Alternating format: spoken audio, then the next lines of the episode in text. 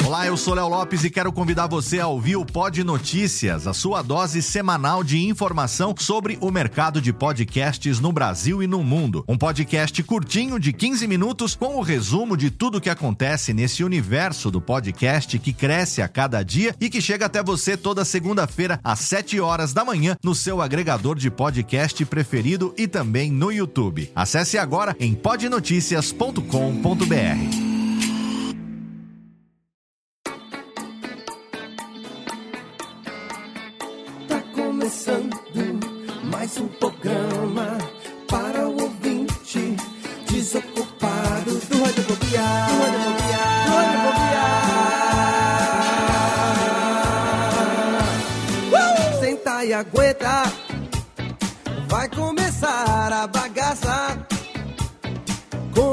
garbo elegância. O seu radiofobia alheio tem entrevista com os maior humorista e com os pobre o artista e com melódias pra você.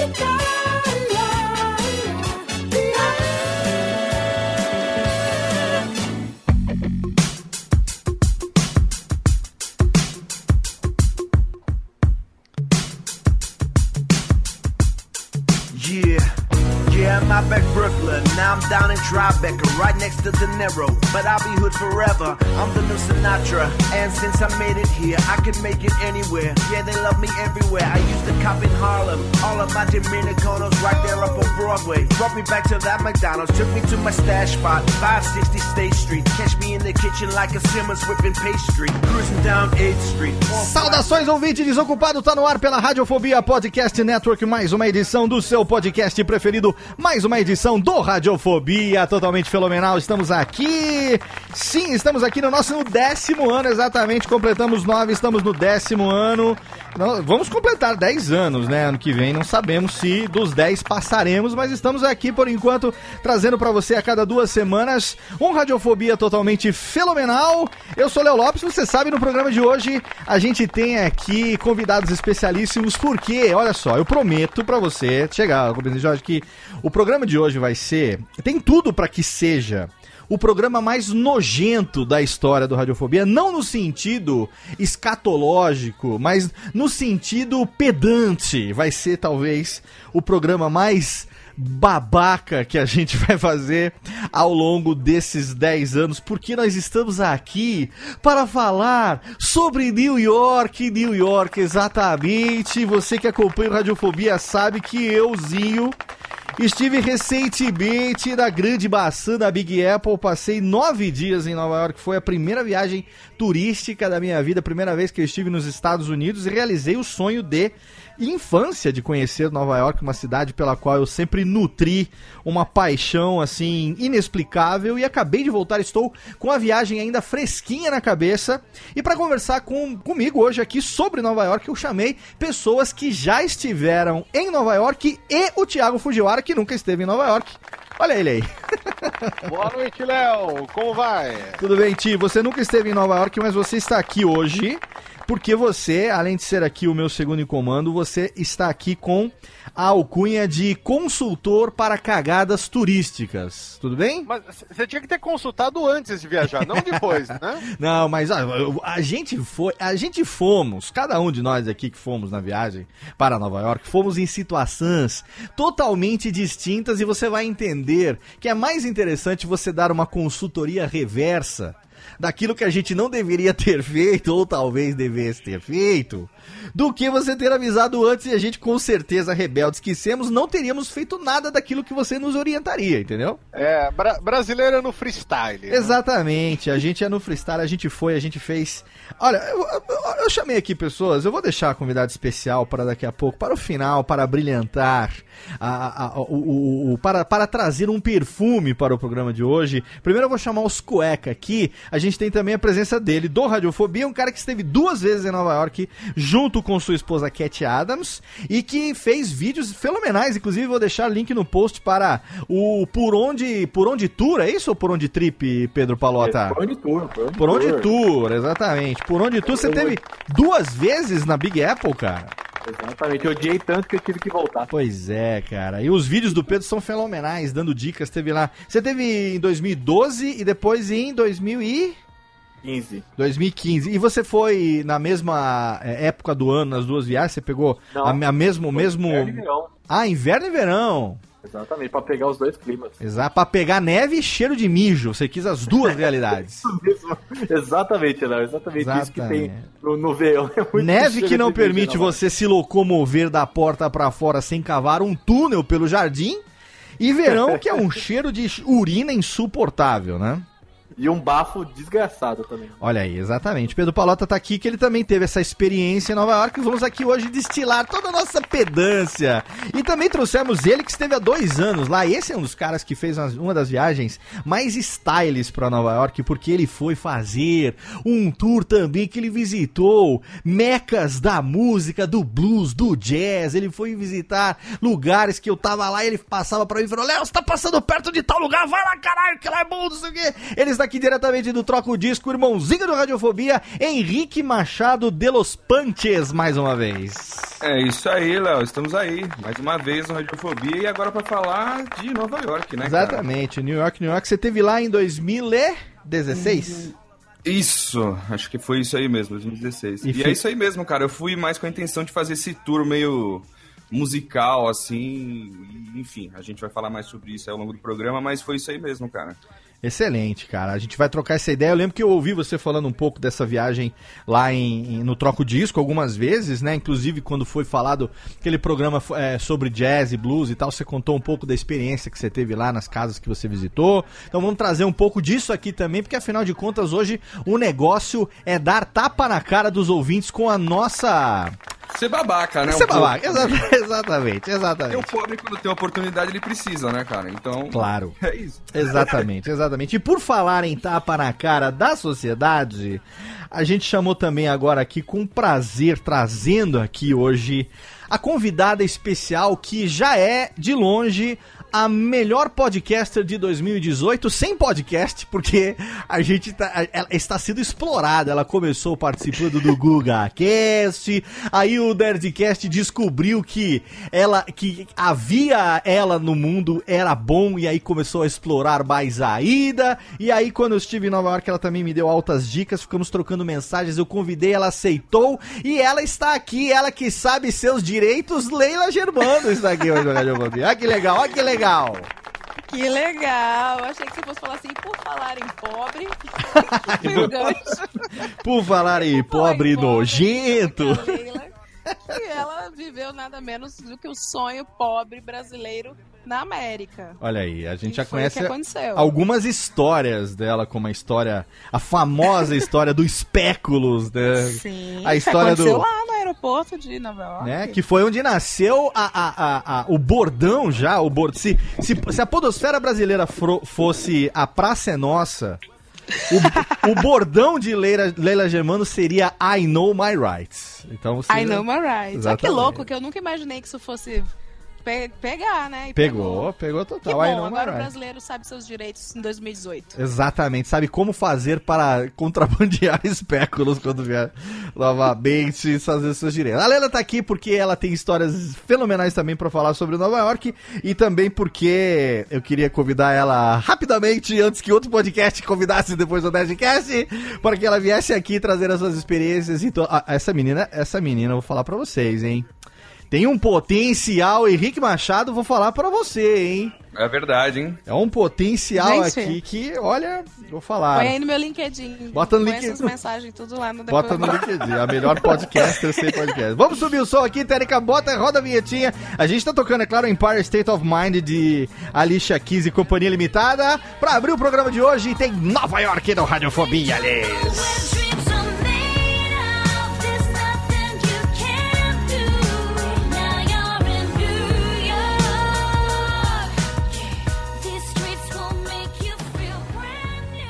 おやつでんおやつでんこんですアルフォビアルフォビアルフォビ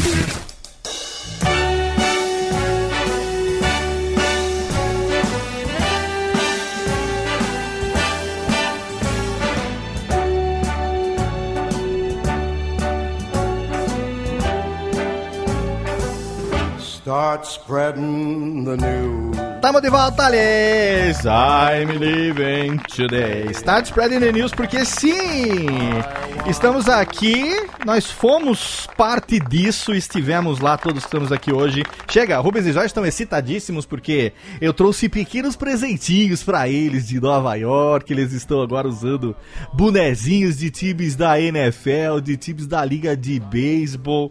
Os anões aqui estão todos é, como diria, vestidos a caráter para o programa de hoje. Tão, tão nojento também os anões aqui, eu falar pra você, viu? Ó, a técnica tá feliz que ganhou bobs importados, está com o cabelinho todo aparecendo a dona Florinda no sábado de manhã, tá uma maravilha. E nós estamos aqui recebendo hoje nossos convidados, porque vamos falar de New York, New York, sim! Todos aqui estivemos lá, eu estive recentemente. E vamos começar pelo seguinte, para saber o, o- em, que, que- em que circunstância cada um esteve em Nova York. Eu estive lá a turismo, confesso que tirei no meio do ano, não é do ano não, vai, mês de abril. Na verdade eu queria ter ido já a Nova York há muito tempo, não tinha grana para isso. Ano passado eu tava planejando essa viagem pro mês de outubro, inclusive é, quem acompanha o Radiofobia sabe que eu cheguei até a entrevistar o Seth Kugel, o amigo gringo aqui no Radiofobia no ano passado, que eu tava nessa vibe de preparação, vendo todos os vídeos dele e tal sobre Nova York, pra me preparar pra viagem, mas infelizmente não consegui ir em outubro. E aí agora então consegui fazer o planejamento da viagem para abril. A minha intenção era não pegar é, extremos, né? Não pegar nem o frio, nem o inverno extremo no, no começo do ano, nem o verão também no meio do ano, porque, enfim, é, eu queria ter uma experiência, uma temperatura amena da cidade. Eu já tive, ah, já morei no Japão, então sei, assim, morei mais de um ano, três anos, então vivi como é que é ter todas as estações do ano características, assim, num país do hemisfério norte. E já tinha ouvido falar que a gente sabe, né, o, o inverno em Nova York é bastante rigoroso. É, e o verão também, calor pra caralho. Então eu falei, não, então eu vou no outono, queria ir no outono, não deu pra ir no outono, então consegui agora fazer a viagem na primavera e consegui tirar ah, entre ida, volta e, e o tempo que eu fiquei lá, foram 10 dias no total. Então foi uma viagem de turismo, foi a primeira vez que eu viajei, como eu falei, a turismo é, na vida. 43 anos, eu nunca tinha viajado a turismo antes, nunca tinha ido aos Estados Unidos, foi a primeira vez também.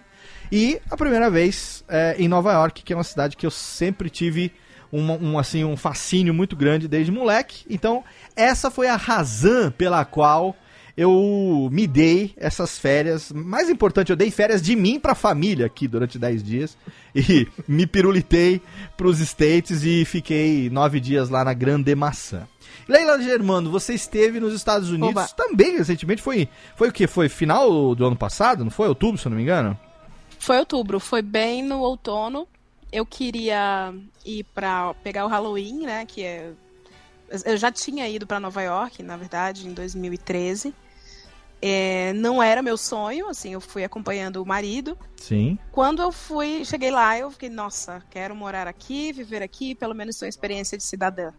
E aí, no início do ano passado, eu passei um grande vexame na empresa onde trabalho, que é uma multinacional, Aham. com o inglês, que foi ridículo. eu, gente, eu passei mal falando inglês na reunião.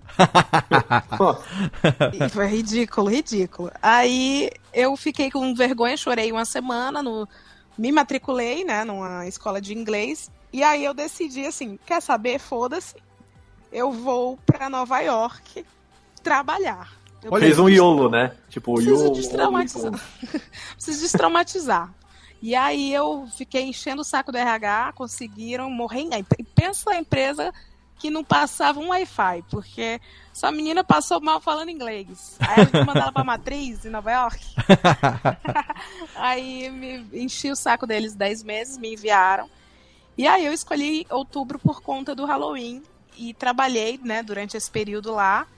E estranhamente deu tudo certo. Olha aí, que legal. E a gente tem também o Henrique, que foi há dois anos, como a gente falou. A... E o Henrique, você foi ficou 15 dias, Ricones?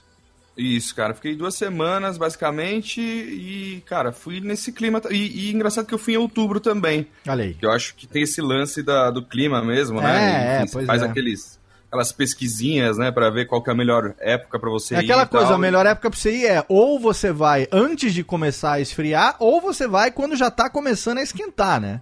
Exatamente. E gordo, você sabe como que é, né? No calor é uma tristeza, né? Ah, você pois é. andar na rua. No inverno iam confundir a gente com os bonecos de neve. Exato, então você tem que ir ali no, na, meia, na meia bomba ali, né, da, da, da temperatura. e fui porque, cara, eu sempre quis ir pra Nova York também, sempre tive esse fascínio, assim, por esse lance de, da metrópole, sabe, assim, a cidade que nunca dorme, sabe, esses, Aham. essas paradas, assim.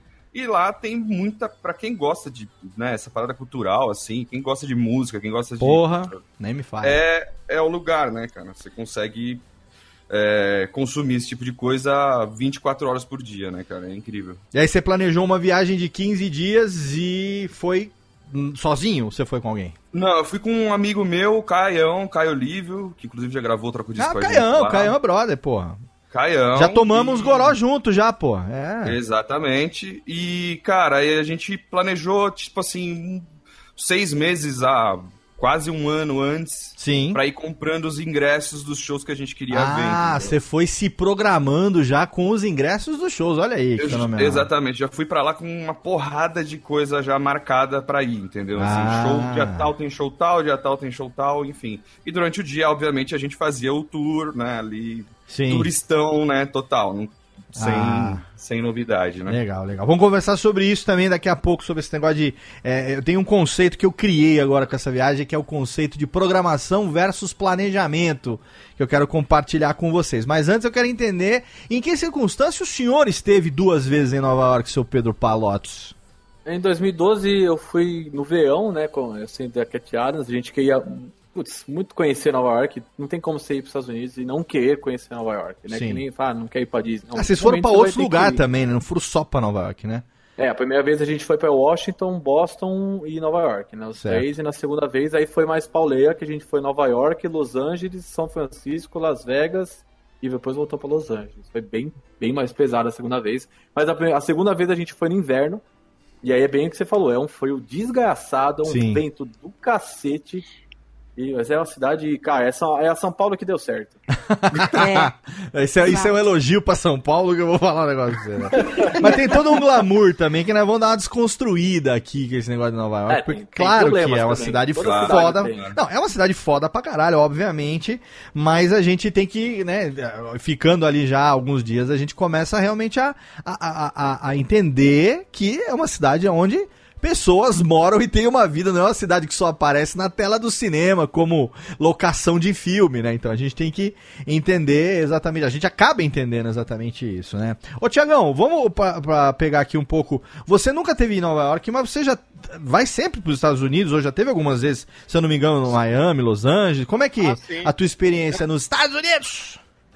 É, os últimos anos, acho que dos últimos três anos eu estive quatro vezes lá. né? Hum, Tá vendo a humildade? Olha aí. o barulho da humildade indo embora. eu achei que você Não, ia ser. cara, é, não, não, eu não, achei não. que você ia ser. o- Eu achei que o pior você. é que se eu falar que eu vou pra lá pra fazer compra, fica mais babaca ainda. Olha, eu achei que você ia ser o, o- o menos pedante de todos. Você tá sa- se saindo excelentemente agora. Não, não, mas tem, tem, tem um motivo. é. É que, por incrível que pareça, Hum. se você compra uma passagem de mil reais, pega 500 dólares pra gastar em roupa pra criança lá, sai mais barato do que comprar roupa em shopping. Ah, não, aqui no certamente, certamente.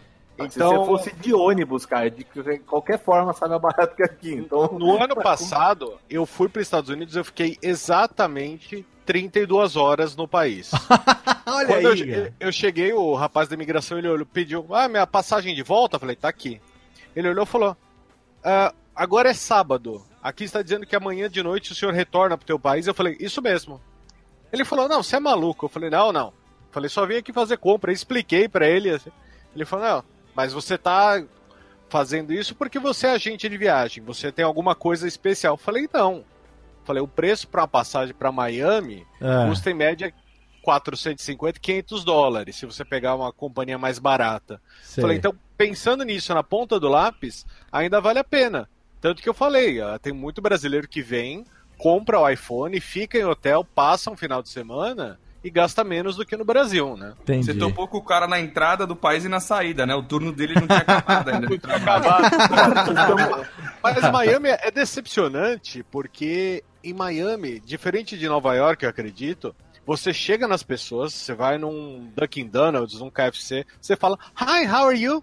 E já te respondem, Olá, que tal? Ah, Que é. passa? Ninguém fala inglês em Miami, é horrível. Mas você sabe que Só Nova York não tá muito ali. diferente não, viu, queridão?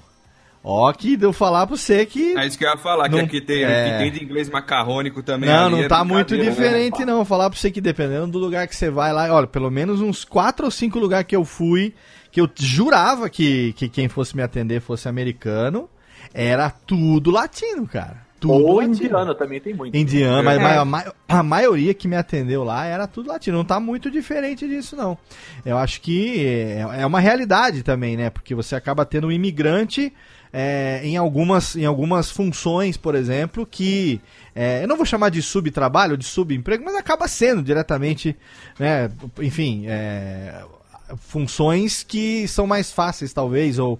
é, São mais serviços, né? Exatamente. Na- na- nessas funções de serviço, você acaba encontrando muito mais imigrantes em geral do que. Teve, por exemplo, um. um, um, um- um- como é que chama lá? Um- Uma deli, né? Que eu fui lá, um diner, que eu fui no último dia, no sábado de manhã. É, eu saí de manhã e, assim, isso que eu ia falar, a questão de planejamento versus programação, né? Eu, eu planejei muita coisa que eu queria fazer, mas eu programei muito pouca coisa. Então, eu ia alterando a minha agenda, ou a- o que eu ia fazer, de acordo com o que estava acontecendo ali. Tipo, primeira. primeira é, de- o primeiro fator para mim de definir o que eu ia fazer num dia era o, o clima. Como que tava o clima. É, se o clima, se tava um dia ensolarado, eu ia fazer e tivesse programado ou planejado alguma coisa a céu aberto, alguma, alguma coisa para conhecer ao ar livre e tal, eu me mantinha naquela, naquele planejamento e aí o planejamento virava uma programação. Agora, se por exemplo teve um dia na quarta-feira que eu tava planejando participar de um tour com uma brasileira que mora lá em Nova York. é, ela tem um, perfil no, no no Instagram, arroba Niorquina, vou deixar o link no post para quem quiser conhecer. É a Patrícia, conhecida como Pati, ela faz tour personalizado e tal, e ela começou a fazer tour agora pela ponte do Brooklyn e tal, que ela mora no Brooklyn, né? Aí eu vendo uns vídeos também é, de uma outra brasileira que mora lá, me preparando pra viagem e tal, acabei conhecendo a Paty e vi que ela tinha esse tour que ela atravessa é, a ponte do Brooklyn, é, de Manhattan pro Brooklyn, e ela vai com o iPad mostrando, contando a história, tá tudo em português, falando sobre a história da ponte, é, apontando coisas interessantes. Falei, pô, legal, esse tour me interessa. Mandei um e-mail, troquei ideia com ela. Ela falou, porra, bacana e tal, você também tem um trabalho, vai fazer vídeo, vamos fazer um- uma permuta então. Eu te dou o meu tour, não te cobro os 45 dólares do tour. E aí você faz um vídeo do tour e depois a gente bate um papo e tal, acaba divulgando, beleza, beleza, ok, combinado tal. Só que chegou na quarta-feira de manhã, f- foi o primeiro dia da viagem que tava uma puta chuva. E, porra, eu, eu tava filmando, fazendo essa cobertura em vídeo pra poder depois fazer os vídeos do vlog e tal, que eu vou reativar agora no Michordias com o- os vídeos da viagem. Então, pô, como é que eu vou? Primeiro, eu queria atravessar a ponte, eu queria ter a experiência de ver todo aquele skyline da ponte, né, tanto do Brooklyn quanto de, de Manhattan ali e tal. Pô, como é que eu vou fazer isso num dia chuvoso que você não enxerga um palmo na frente do nariz? Aí. E sem contar que assim, a ponte do Brooklyn é enorme, venta pra São cacete. dois quilômetros de ponte, cara, pra atravessar. É longe, São cara. dois É- quilômetros de caminhada. E um puta Não, vento. Você tá em cima do, do, do rio ali, cara. Então. é, Impressionante. e eu com o guarda-chuva numa mão, com a câmera na outra, prestando atenção nela, não ia rolar. E aí, cara, Deus eu já livre, cara. tava cansado, É, a- eu acordei tarde. Então, acordei tarde, tava cansado e não ia chegar a tempo. Tinha que estar 9 horas ali na estação de metrô do Brooklyn City Hall, ali, que é mais perto pra poder um ponto de encontro que tinha marcado. Pô, eu vi que não ia rolar. Eu falei, cara, desculpa, mas, meu, primeiro que eu acordei tarde, não vou conseguir chegar a tempo. E tá chovendo, eu não vou ter a experiência que eu quero ter na ponte, entendeu? Então aí eu cancelei, não fui, e aí acabei pegando o. o- o- já tava no metrô mesmo, parei na, na, na Central, Central Terminal, na Central Station. E ali eu fiz a filmagem da Central Station e fui ali na Park Avenue, fiz a filmagem tudo onde foi a, a porradaria no primeiro filme dos Vingadores, aonde seria a Torre, a Torre Stark. Fiz ali um- uma parada bem nerd ali, é, cobrindo esse, esse, esse trecho e tal. Mas aí então, eu tinha planejado fazer isso, mas aí eu é, me programei de acordo com o clima, me programei de acordo com o que estava acontecendo. E como eu estava viajando sozinho e não tinha ticket de nada, a única coisa que eu tinha ticket comprado era pra estreia de Vingadores Guerra Infinita num cinema no Queens na sexta-feira à noite. Então, cara, mudasse a programação, eu tava na minha cabeça. Eu tinha anotado no meu, no meu celular ali o que, que eu queria fazer, tinha um checklist de lugares que eu queria conhecer e tal. Mas eu fui alternando então essa coisa entre. Então, eu planejei mais do que me programei. E aí que eu queria entender de vocês como que foi. A Leila falou que viajou a trabalho, mas depois você. Como que foi, Leila? Você trabalho, turismo, como é que você misturou isso? O que, que você. Como é que você aproveitou, planejou, programou? Então, eu fiz. Porque a gente pira, né, na, na véspera das viagens. Sim. Mas eu tenho um problema de não cumprir o que eu prometo pra mim mesmo. né? Vide a, a meu manequim. Somos dois. Aí eu, eu também me deparei com uma realidade, porque eu sou publicitária. E lá eu trabalhei, eu entrava às 10 da manhã, lá os americanos não almoçam, né? Eles Sim. comem na mesa, qualquer coisa, 5 minutos. Aham. E eu saía às 5 da tarde, então eu não contava que eu iria ter mais horas pra viver. Hum. Nos três primeiros dias eu fiquei muito na bad. Acostumada a Então, não invés- viver no Brasil, né? Quer dizer. Exatamente. É, isso é normal lá, porque eu vi isso em São Francisco. E dava 5 horas da tarde, o cara tava com o cachorro na praia lá. Tá, tipo, pô, eu jamais ia fazer isso. Leila, Então, bate uma fazer uma bad. pergunta? Claro, claro. Aqui no Brasil, quando você vai numa agência, todo mundo fala inglês. Fala, "Vou- vou fazer uma call. Ah, precisa printar tal coisa. Aham. Ali vocês falavam o contrário, tipo, ah, let's É. make a ligação. Trouxa. Sim, sim. Let's É, make a ligação. nós estudávamos a coisa do mercado, né? Ao invés do marketing. E aí. e aí. Enfim, eu ia para pro apartamento que eu tava. Eu tava re- relativamente. Relativamente não, bem pré- perto pra caralho da Times Square. Aham. Então, por mais que eu estivesse perto da Times Square, já começou a baixar uma americana em mim, É. que eu ia do trabalho pra casa. Sim. Eu Passava ficava- reto da Times Square. Não quero saber de Times Square. Hã? O americano passa reto na Times Square, não quer nem Passa, saber, é, né? 25 de Caramba. março, né? Sim, sim, sim. Ali- é a 25 de março americana, é, de Nova York. E aí eu ia pra casa, ficava umas duas, três horas sofrendo do que eu ia fazer na minha vida, vendo Cidade Alerta deles, que eles têm uma Cidade Alerta. Para, barbaridade, Mas- é brincadeira aí. ó. É, brincadeira, That's né? Nada joke. acontece, né? Tipo assim, olha só, é parecido com o da Tena, porque é sempre, olha só essa enchente. Aí, Give tá, me images, é- give me images. Não, isso aí nos Estados Nossa Unidos. senhora, da Isso é Atena engraçado, gringo, velho. porque lá qualquer coisa, velho, vira uma tragédia, velho. Qualquer coisa. Tipo, sei lá, a professora tropeçou e caiu, quebrou a perna. Passa três dias dessa Eu fico imaginando lá, o, eu fico cara. imaginando lá o cara. tu- acho que Pilot, Commander, é. Commander Hamilton, Commander Hamilton, give me, give me images, give me É images, images right now, please. E aí eu, eu não tinha me eu, eu me programei e eu descumpri tudo. E aí o que eu achei legal de Nova York, eu, eu vou contra todos os guias de turismo, né?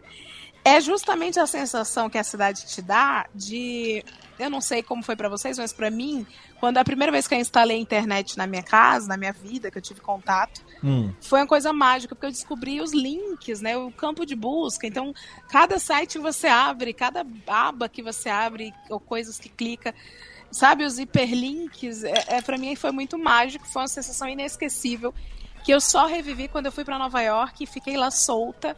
Então, cada rua tem muita coisa para ver e para fazer.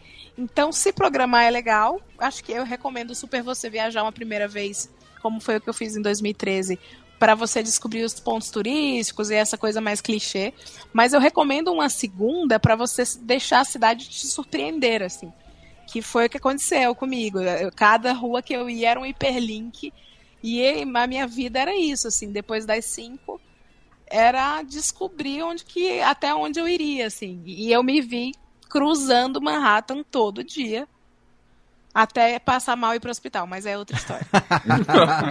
Não, e só complementando o que a Lila tá falando, eu acho que também no meu caso foi mais ou menos parecido com isso, porque à noite você tá indo, você tem um, mesmo que você tenha um destino traçado, ah, vamos ali comer ali. Aí você tá andando, aí que nem ela falou, você vê, no nosso caso que a gente foi mais nessa parte musical, puta, tem uma banda, to... você tá passando e tem um barzinho assim, que você tá vendo uma banda tocando lá dentro e tipo, puta som, sabe? Aí você fala, meu, vamos entrar aqui, cara, vamos tomar uma cerveja aqui, depois a gente vai lá, e aí você vai indo de um lugar pro outro, e quando você vê, você já mudou completamente o que você ia fazer, né, assim, é, é incrível, cara. É, eu acho que o legal de Nova York é que, diferente de outras cidades dos Estados Unidos que é, são ativas à noite, Nova York, sem ser Las Vegas, que também Las Vegas é ativa 100% do tempo, Nova York você, é basicamente como São Paulo, você pode fazer as coisas de madrugada, a cidade inteira funciona, me- metrô 24 horas, tudo tá funcionando. E aí você se sente muito à vontade. Eu me sentia muito à vontade lá, do tipo, olha, é uma cidade um pouco mais perigosa na média dos Estados Unidos, é, mas, cara, é. Putz, eu, eu sou apaixonado por Nova York. Se toda vez que eu for para os Estados Unidos eu puder ir para Nova York tiver chance, eu vou com certeza, porque é realmente muito cativante. O Henrique, ele tem uma experiência um pouco diferente, talvez nesse aspecto, porque talvez de nós todos aqui foi, como já disse na abertura, aquele que mais se programou, porque tem essa coisa dos shows e tudo mais. Então, é, conta um pouco pra gente essa experiência, o Ricones, como é que foi é, toda essa questão aí de você programar, porque aí você tem uma coisa, né? Tipo assim, você tá planejando pra ir pra um show, você já se programou, você comprou o ingresso com antecedência, quer dizer que você comprou o ingresso é, já com, sei lá, eh, vamos colocar assim, eventualmente com cartão de crédito internacional, pagando a taxa do dia com IOF, o cacete A4, e já tem horário marcado, quer dizer que você tem que estar naquele lugar, naquele horário, é, e várias coisas que você programou nesse sentido. Então, exige uma disciplina muito maior do que, por exemplo, eu que fui solto, a Leila que foi trabalhar e aproveitou. Con- Conta pra gente um pouco disso, porque você programou muita coisa, né? Exatamente, é. Eu acho que o que é mais. Se você pretende fazer, tem, muita, tem muitos amigos meus que querem fazer esse tipo de viagem também, de ir pra ver show, porque tem muita coisa que acontece lá que, assim, por exemplo, eu tive a oportunidade de ver artistas que vêm pra cá pra fazer show num lugar abarrotado, entendeu? Que você, por exemplo, o Victor Wooten, que é um baixista que eu gosto muito, eu tive a oportunidade de ver lá, sabe, no Iridium, assim, a, sei lá, dois metros de distância de mim, o cara tocando e tal. Então, tipo, isso não tem. Pra quem gosta de música, isso não tem valor, sabe, assim. Sim. Então, o que a gente tentava fazer é, é, tentar se programar. No, no fim, é, você acaba tendo que programar pelo menos 90% do seu dia para que quando você estiver chegando perto do momento de estar, pelo menos na região que você precisa ver o show, né, cara? Porque senão você acaba perdendo, né? Mas o que o Pedro falou é verdade. Você tem lá, tem, um, tem uma diferença que, cara, você tem metrô a cada esquina, sabe? Assim, praticamente. Então. É bem isso mesmo, a cada esquina mesmo. Você, duas quadras é o mais Sim. longe que você chega no metrô. Exato, É, então por mais que você esteja longe também, você acaba chegando rápido. Então isso não foi um empecilho, assim, né? Mas a gente programou bastante coisa. Eu tive a oportunidade de ver também o Lee Ritenour, que é um guitarrista também de jazz, lá no Blue Note, né? Que é uma casa, puta, é, assim, todo mundo já tocou lá. Até indiquei pro Léo o Carnegie Hall também, né? Que tive a Sim. oportunidade de ver uma orquestra tocando lá também, que é uma casa né, histórica e tal. Então teve essa, teve essa, essa característica assim de coisa programada. É, apesar disso, durante o dia a gente meio que não se programou muito, a gente ia andando mesmo. O nosso clima foi que a gente gosta de bater, eu pelo menos gosto de ir pra andar na cidade, né? Aí, Tentar- Isso é a melhor coisa que tem, cara. Sim, sim. É Exatamente. Bater perna o máximo possível, assim. A gente foi, andou só de metrô também, não alugamos carro. A gente foi e fez aquele negócio, fez aquele cartãozinho lá que você paga lá, não sei quantos Metrocard. dólares. Sim, É, exato. atualmente, atualmente é 32 com, o com o cartão 33 dólares para um passe livre semanal. Exato. E aí você vai onde você quiser, usa quantas vezes você quiser, né? Sim. Então, apesar de ter essa característica, a minha viagem ter tido essa característica de mais programada, não foi um problema tão grande por você se deslocar muito facilmente Sim, sim. dentro da cidade, né? Então, acabou não sendo um empecilho, assim, pra gente, né? A gente, nesse caso, a gente se programou, quando a gente foi, a gente se programou e fez umas cabeças de chave. Alguns dias tinha alguns passeios já definidos, mas o resto do tipo, sempre tinha um período do livre, do dia que era livre.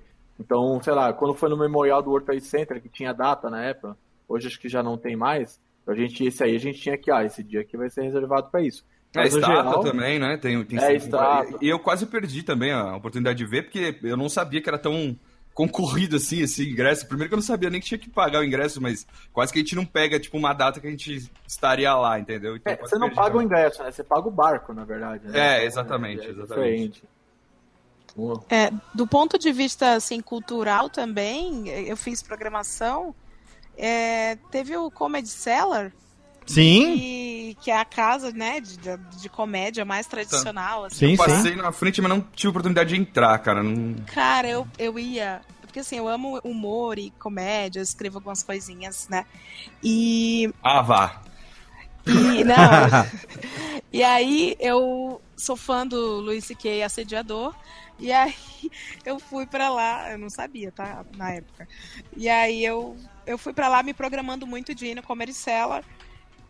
Fui, assim, recomendo que as pessoas providenciem isso antes, bem antes, porque Sim. não tem condições de ir na porta simplesmente chegar.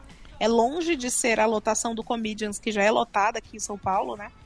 É, então eu providenciei tudo. Porque, assim, pra quem não sabe, o Comedy Cellar era uma casa bem pequena, é muito intimista. Cabe talvez o quê? Oito. Não, não é oito, 13 mesas no máximo. E lá de vez em quando tem pessoas famosas, comediantes muito fodas que vão Sim. pra lá, né, fazer seus seus stand-ups de 15 minutos. E você sabe. E perguntar, aí- Desculpa até interromper, mas você teve a oportunidade de ver alguém é, famoso lá e tal? Sim, sim. Teve o, o- Eu queria ver a Amy Schumer, né? Que tava muito indo na época. E aí, a partir do dia que eu fui, ela parou de ir. Você sabe do que Chris tem um Rock, segredo. Leila? Você ficou sabendo do segredo de qual noite que vai ter alguém famoso que vai chegar de repente, não? Não, eles realmente chegam bem de repente. Mas tem um segredo. Não, mas tem um segredo. é? Tem um segredo. Dá uma olhada lá no line-up, entra no site do Comedy Cellar e dá uma, uma olhada no line-up. Na Se frequência? No line-up de quem vai estar lá, sei lá, por não, exemplo. Sim, eu, não, isso eu sei. Então, ok. Se tiver um cara chamado Jeff Lamp, esse cara é um coringa. Não existe Jeff Lamp. Jeff Lamp é uma reserva pra um cara famoso que vai aparecer naquela noite. Hum, Aleatório. Aí, ó. Olha aí. Então, você, eu tô entrando aqui agora no site, ó. A gente tá gravando esse programa no dia 7 de maio. Então tá aqui, ó. McDougal Street, 7, da, 7 e meia da noite, show. MC for this show, Emma Williams. Aí tem aqui a explicação dela, The Late Show with Stephen Colbert. Aí tem o Greg Roger, que é do Louis C.K., do Aristocrats, do Conan O'Brien. Aí tem, ó, terceiro, Jeff Lamp. Esse Jeff Lamp é uma foto genérica de um cara. E esse nome quer dizer que é um cara mega fodaralho. que É, é o Coringa, entendeu? Como é que eu, como é que eu fiquei Entendi. sabendo disso? Na segunda-feira que eu tava em Nova York, o amigo gringo me ligou, o Seth Kugel, que tem lá o, o site dele do amigo gringo.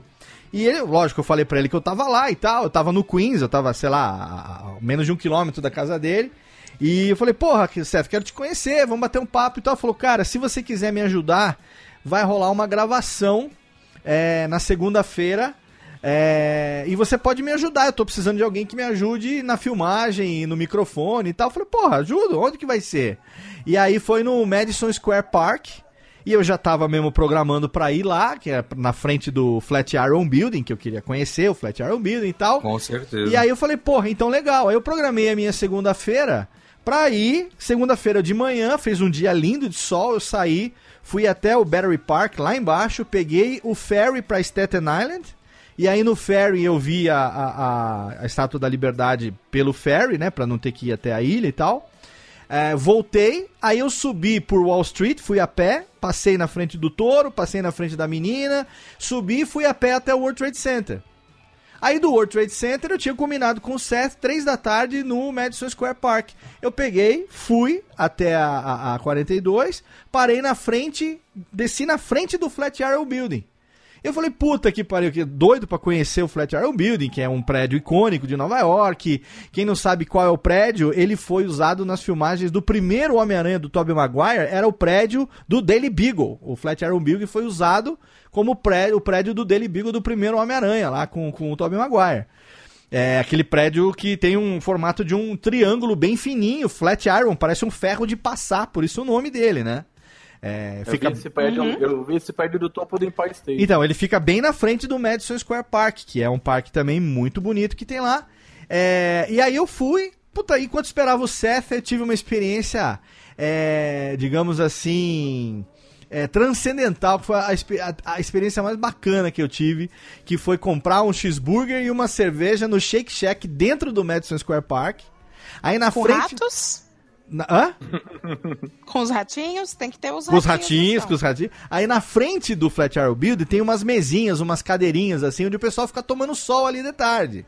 E eu fui ali, fiquei ali, tem até uma foto minha no Instagram que eu vou deixar aí no post pra quem quiser dar uma olhada nessa experiência é, que eu tive, que foi, puta, muito foda. Aí o Seth foi filmar, e ele foi filmar com um cara chamado Jason Salman, que é um dos caras que ajudam ele a fazer um quadro que ele tem lá no, no Amigo Gringo, que chama Reação Gringa. O cara. Eles reagem a coisas do Brasil. Ele bota um americano pra reagir a coisas do Brasil, tipo novela, desenho animado, sei lá, dublagem, essas coisas. E, e o Jason é humorista. Ele é, ele é humorista, ele é ator e humorista. Eu troca, conversa vai, conversa vem. Eu tava ali fazendo a, a técnica do, do- da gravação do set, falou, eu sou humorista e tal. Aí falou, saindo daqui eu vou ser host num show de stand-up e vou me apresentar em outro. Falei, porra, cara, eu tava doido pra ir hoje à noite no Comedy Cellar. Falou, cara, eu não vou me apresentar no Comedy Cellar, mas eu vou passar na frente dele. A gente pode passar ali, dar uma olhada. A gente vai no, no show onde eu vou ser o host, onde eu vou me apresentar. E aí eu acabei passando a noite inteira com o cara. Acompanhei ele em dois, do- duas casas de stand-up comedy em Nova York que eu nunca iria conhecer sozinho. Entrei de graça, assisti o show de graça, fotografei, filmei, comi, bebi de graça como acompanhante do Que cara. beleza, hein? E a gente passou na frente do Comedy Cellar. E aí, conversa vai, conversa vem, a gente acabou indo jantar num restaurante que tem bem em cima do Comedy Cellar. E aí ele falou assim, Léo, sai pra ir no banheiro. Falei, como assim? Vai no banheiro, vai fazer xixi. Vai fazer Cara, eu xixi e ficando volta. meio preocupado com essa história. Não, cara, porque o banheiro do restaurante era dentro do Comedy Cellar, cara. Ah, Aí eu tive que sair Ah, sim. Eu tive que descer uma escadaria. E aí, quando eu vi, o banheiro ficava no fundo do Comedy Cellar. Então eu tive que atravessar o Comedy Cellar. Foi o xixi mais lento que eu fiz na minha vida. É aquele tree não sei o que, né? Exatamente. E aí ele que falou É pra uma mim, cara, ó, a dica é esse negócio do Jeff Lamp. Se você pegar esse Jeff Lamp no meio lá do do do, do, do line-up, é porque tem um cara muito foda que vai se apresentar, então aproveita aí e tal. E aí ele, ele que me deu essa dica, entendeu? Do- Mas que assim, maravilha. eu passei duas vezes na frente, comi em cima do lugar, mas não consegui também entrar. Até tentei uma vez ficar lá na fila pra pegar os ingressos que sobrasse, aquela coisa toda, né? É, Ah, mas não eu- deu certo. Eu consegui muito, assim. é, eu fiz amizades com. Tem comediante que passou a me seguir e tudo. Só que eu não consegui pegar as celebridades que eu queria, os, os comediantes famosões. Teve, eu não sei se considera famosão, o Dan Soder, do Billions, que, né, ele tá sempre lá. Ele é meio carne de vaca. E teve o Chris Rock, que foi um dia agora. Eu chorei sangue quando no dia que eu não fui, no dia que eu não fui, teve a Amy Schumer Olha e a aí. Madonna fazendo open mic. Puta, Nossa. a Madonna fez, é, eu ouvi falar, cara. Puta que pariu. Assim, gente, eu ia quase todo dia no nível do segurança. O segurança já nem me punha mais na fila. Ele falava assim, oh, you again. Eu falei, sim. Ele, "Não, você realmente gosta, né? Eu falei, é. Só que eu não queria assumir, né? Que eu queria ver gente famosa. Porque aí é muito Brasilzão. Só que eu falei, ah, eu gosto de comédia, eu tô sempre aqui na área. Mentira, eu tava do outro lado da cidade. Mas chorei sangue, viu? Madonna. Madonna, cara. É, eu ouvi falar realmente que ano passado ela fez o Open Mic, inclusive o Jason falou que ela teve lá no passado e tal. E vira e mexe aparece, tipo, é, desse naipe do o Chris Rock, que já teve lá, o próprio Louis C.K. de vez em quando volta. É, Lá tem caras famosos. O Seinfeld se apresentou muito lá, Robin Williams se apresentou muito lá. Então, o Comedy Cellar é, é tipo a meca do stand-up comedy é, mundial, porque né, Nova Yorkino acaba se tornando meio que referência pro mundo inteiro, né? Agora, o, o, eu queria que vocês compartilhassem um pouco com a gente aqui. É, Henrique, você. O que, que você fez de mais foda, assim, que você falou, cara.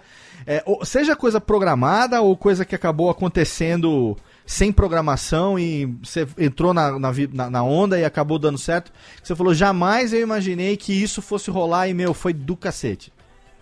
Puta, cara, é difícil escolher alguma coisa mais foda, assim, cara. Mas talvez a, a história mais preocupante foi o dia que eu quase dei PT lá, cara, assim, de bebê. Cara. Mas foi acidental, cara, porque, na verdade, a gente encontrou uns amigos do, do meu amigo, que, que foi comigo, né? E a garota tava com o namorado dela lá, e o cara é texano, né, e tal, enfim, ele tava lá também. E aí ele falou, não, vamos sair um dia pra beber. A gente foi num, num pub lá, beber e tal, e Aham. tamo ali, né, cara? E assim, né, você vai com aquela grana que você sabe que você tá ali, assim, né? Vai contando, fazendo a conversão, né? Porque não é fácil, né, cara? Então você tá sempre contando ali o que você tá gastando. Aí eu falei, não, vou tranquilo aqui, né, cara? Tô bebendo aqui o negócio e tal. E aí o cara começou a pedir coisa pra gente beber e be- bebendo e tal, não sei o que. Eu falei, meu, isso aqui vai dar um- uma nota, né, cara, a conta disso aqui, cara, pelo amor de Deus. Aí chegou, só sei que chegou no- na metade ali, eu já falei, ah, meu, tô aqui, você olha pela janela, você tá no meio de Nova York, sabe? Você fala, meu, vambora, velho, tá ligado? Me entreguei, velho. Comecei a encher a cara, velho. E aí, no final da, da, da, da parada, que é aí que vem, né, o plot twist da parada, o cara falou, meu, eu, como é a primeira vez de vocês aqui, né, na minha terra, e papapá, aquele papo, né, assim, ele falou, não, pode deixar que hoje é tudo por minha conta e tal. Nossa senhora. Aí, Aí, eu fudeu. falei, puta, cara, Aí que- mas tem certeza, né? Mas eu falei, uma vez só também. Tem certeza? Ele falou, não, tenho. Falei, beleza, né, cara? Aí, tamo lá, tal, não sei o quê.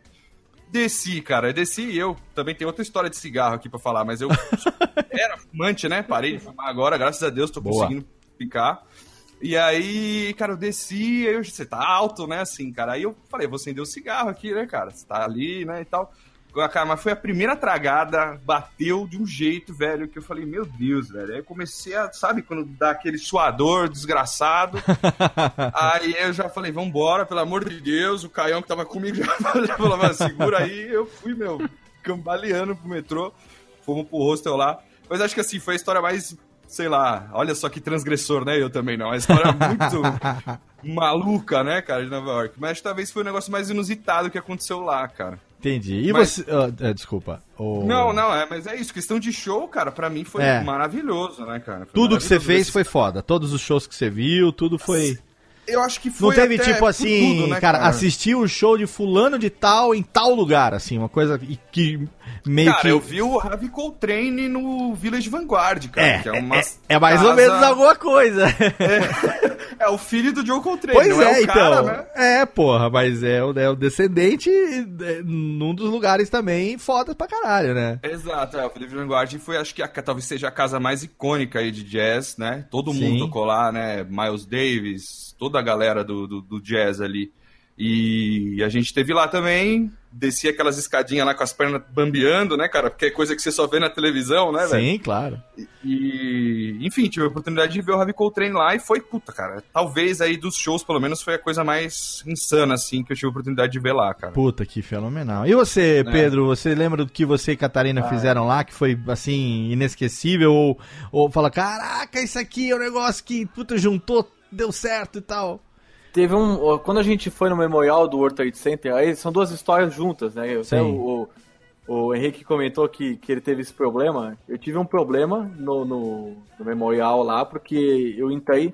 É pra, tudo faz revista, né? Nos Estados Unidos, tudo. Assim, até. Verdade. putz, Cara, qualquer coisa revisada. Eu preciso comprar um refrigerante, revista. Ah, você foi, tá falando, você tudo. foi no Museu do Memorial, que é fechado, Isso, né? Porque no no Memorial em Memorial. si é aberto, né? É, aí a. Não, não, fui no memorial. Na época, é, como tinha acabado de inaugurar, eles estavam fazendo ainda. é, tipo, tinha grupos que iam de pouco em pouco. né? Ah, entendi, tá. Então aí a gente foi lá, né? Beleza. Aí foi passar, tinha tudo, tinha portadora, mochila, é, chapéu, tudo. E aí, a- a- na hora que eu fui tirar o porta-dólar, a mulher deu um grito, assim, a- a guarda, um grito, assim, tipo, que parou todo mundo. Todo mundo, assim. Devia ter, sei lá, umas 100 pessoas no saguão onde a gente tava. É. E aí eu falei, fudeu, cara. Eu vou tomar um tiro. Não vou nem ver de onde que veio, eu vou tomar um tiro. Caralho. Porque é mó tenso, né? Os caras são muito, muito pilhados com isso. E aí Ah. parou todo mundo. E aí o guarda do lado dela começou a rir muito, porque eu tava tirando o porta-dólar e ela achou que eu tava tirando a roupa.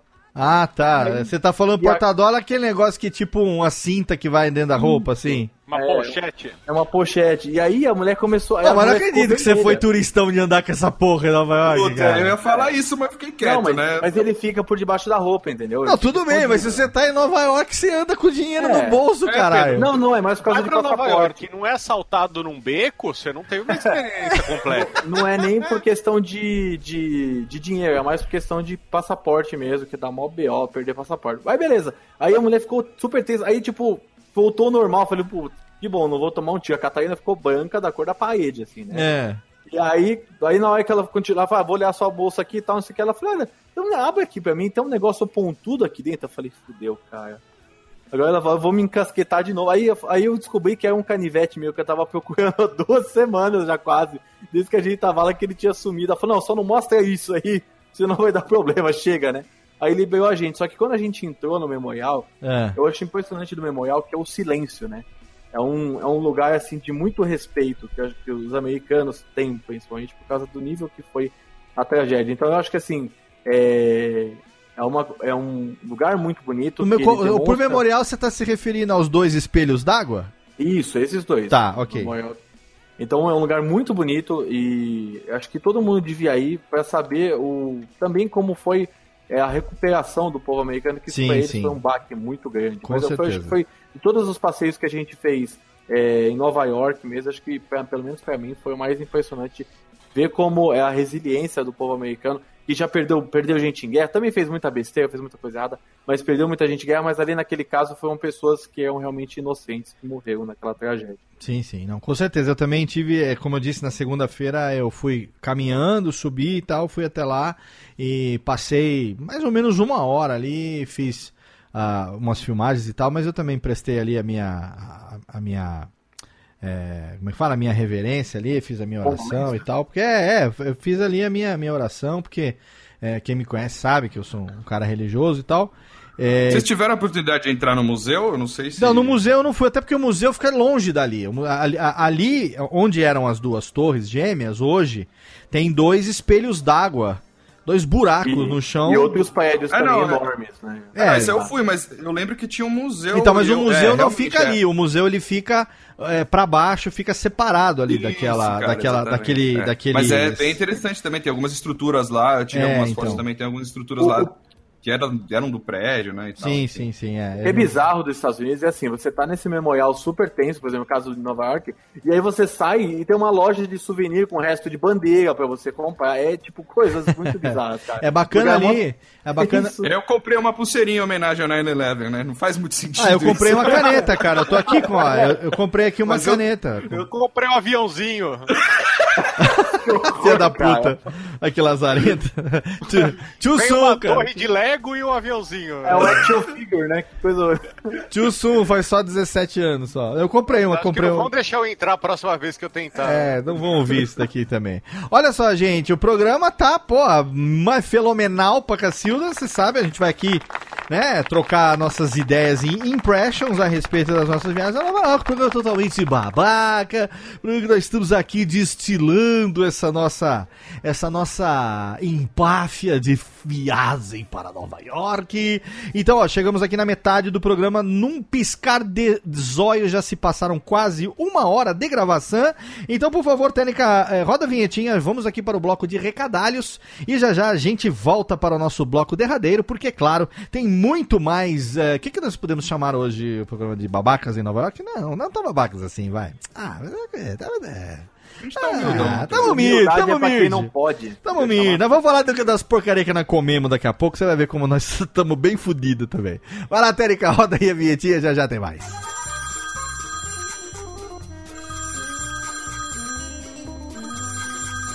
Alô? Não, meu pai tá assim.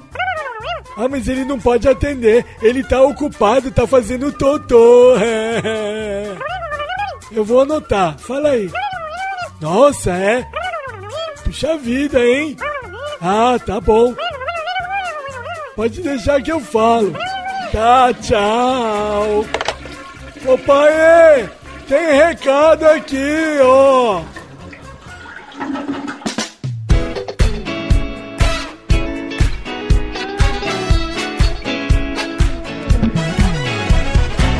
E vamos rapidamente para a sessão de recadalhos desse Radiofobia, um programa totalmente fenomenal, recebendo os convidados Henrique Machado de Los Pampas e nossa querida musa da podosfera, a mais nova Maria do Verão aqui, Leila Germano, abrilhantando esse programa, trazendo todas as histórias, as peripécias que nós passamos, cada um em suas respectivas viagens a Nova York, a Grande Maçã, e estivemos lá cada um num momento diferente, cada um fazendo uma coisa diferente. Agora nós trazemos todas essas, essas experiências, por que não dizer, essas histórias, essas cantantes, esses micos aqui para você nesse programa especialíssimo. Antes de passar o recadalho, eu quero aqui agradecer todos os ouvintes do Radiofobia, você que me acompanha aí nas redes sociais. Você sabe que eu fiquei aí duas semanas parado, além das que eu falei aqui no programa, duas semanas, eu fiquei duas semanas parado por conta de algumas situações na vida pessoal, alguns problemas na vida pessoal aí que me tiraram um pouco da rotina de gravações. Eu realmente não pude durante duas semanas cumprir com aquilo que eu venho fazendo há quase 10 anos, sem descumprir em momento nenhum, mas dessa vez realmente foi um motivo que foi bastante forte para mim e que eu não tinha realmente muita motivação, digamos, para poder fazer o que eu faço aqui, que é abrir o microfone, compartilhar esse conteúdo com você e fazer principalmente com que você tenha alguns minutos aí, algumas horas, né, de entretenimento ao longo da sua semana. Eu peço desculpas a todos os ouvintes por essa falha, mas ao mesmo tempo eu agradeço por todas as manifestações de apoio que eu recebi nas redes sociais. É, eu cheguei a dizer que realmente ia fazer um hiato, ia parar, não sabia por quanto tempo, não sabia quando eu ia voltar, mas agora eu já voltei. Semana passada, na verdade, alguns dias atrás eu coloquei no ar o podcast sobre Linkin Park e agora estou publicando esse do Radiofobia. Na sequência já vai ter um Alotênica e a gente retoma a rotina de gravação. Então, eu quero agradecer demais toda a minha audiência, todos os meus ouvintes, todos os meus alunos, todos aqueles que acompanham o meu trabalho, acompanham o meu trabalho também na Radiofobia Podcast Multimídia, no curso de podcast.com.br. Se liga aí que tá vindo muita novidade em breve. A gente está preparando aí a nova edição da Pod Pesquisa 2018, que dessa vez vai ser realizada pela ABPod em parceria com a Rádio CBN, exatamente. Então aguarde, você acompanhe, siga já no Twitter, ABPodcasters e também arroba Podpesquisa 2018. Estamos nos últimos preparativos para que em breve a Pod Pesquisa esteja no ar e aí você vai saber também tudo que vai acontecer. Em breve a gente vai compartilhar com você aqui, eu não só eu, como Luciano Pires e todas as pessoas que estão relacionadas com a divulgação da Pod Pesquisa. Você vai receber material para divulgação, vai receber spot, vai receber banner para colocar no teu site, enfim.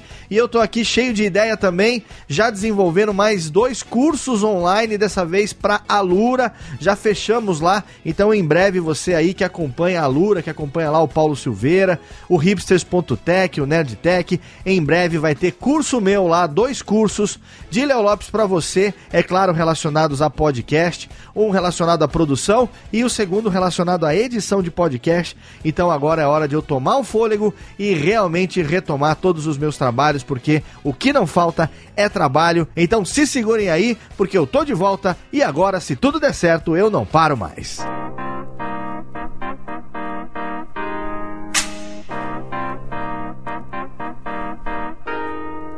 E antes de voltar pro programa, é claro que eu não posso deixar de recomendar aqui nosso parceiro de hospedagem HostGator, um dos melhores serviços de hospedagem do mundo, também no Brasil já. Nosso parceiro desde 2010 continua provendo pra gente o melhor serviço de hospedagem que a gente poderia encontrar. A gente tem um servidor dedicado lá na HostGator que garante pra gente uma estabilidade 24 horas por dia, 7 dias por semana, 365 dias do ano. E aguarde porque eu conversei recentemente com a equipe de parcerias da HostGator e nós estamos planejando planos especiais e uma parceria especial, uma promoção especial pro ouvinte do Radiofobia pra gente celebrar esses oito anos de parceria, já que a gente tá lá desde 2010, a gente está celebrando oito anos de parceria com a HostGator. Se liga porque muito em breve a gente vai ter novidade aqui pra você, mas desde já se você tem um site aí, um podcast, não se esqueça que você precisa de uma hospedagem tranquila tranquila, de uma hospedagem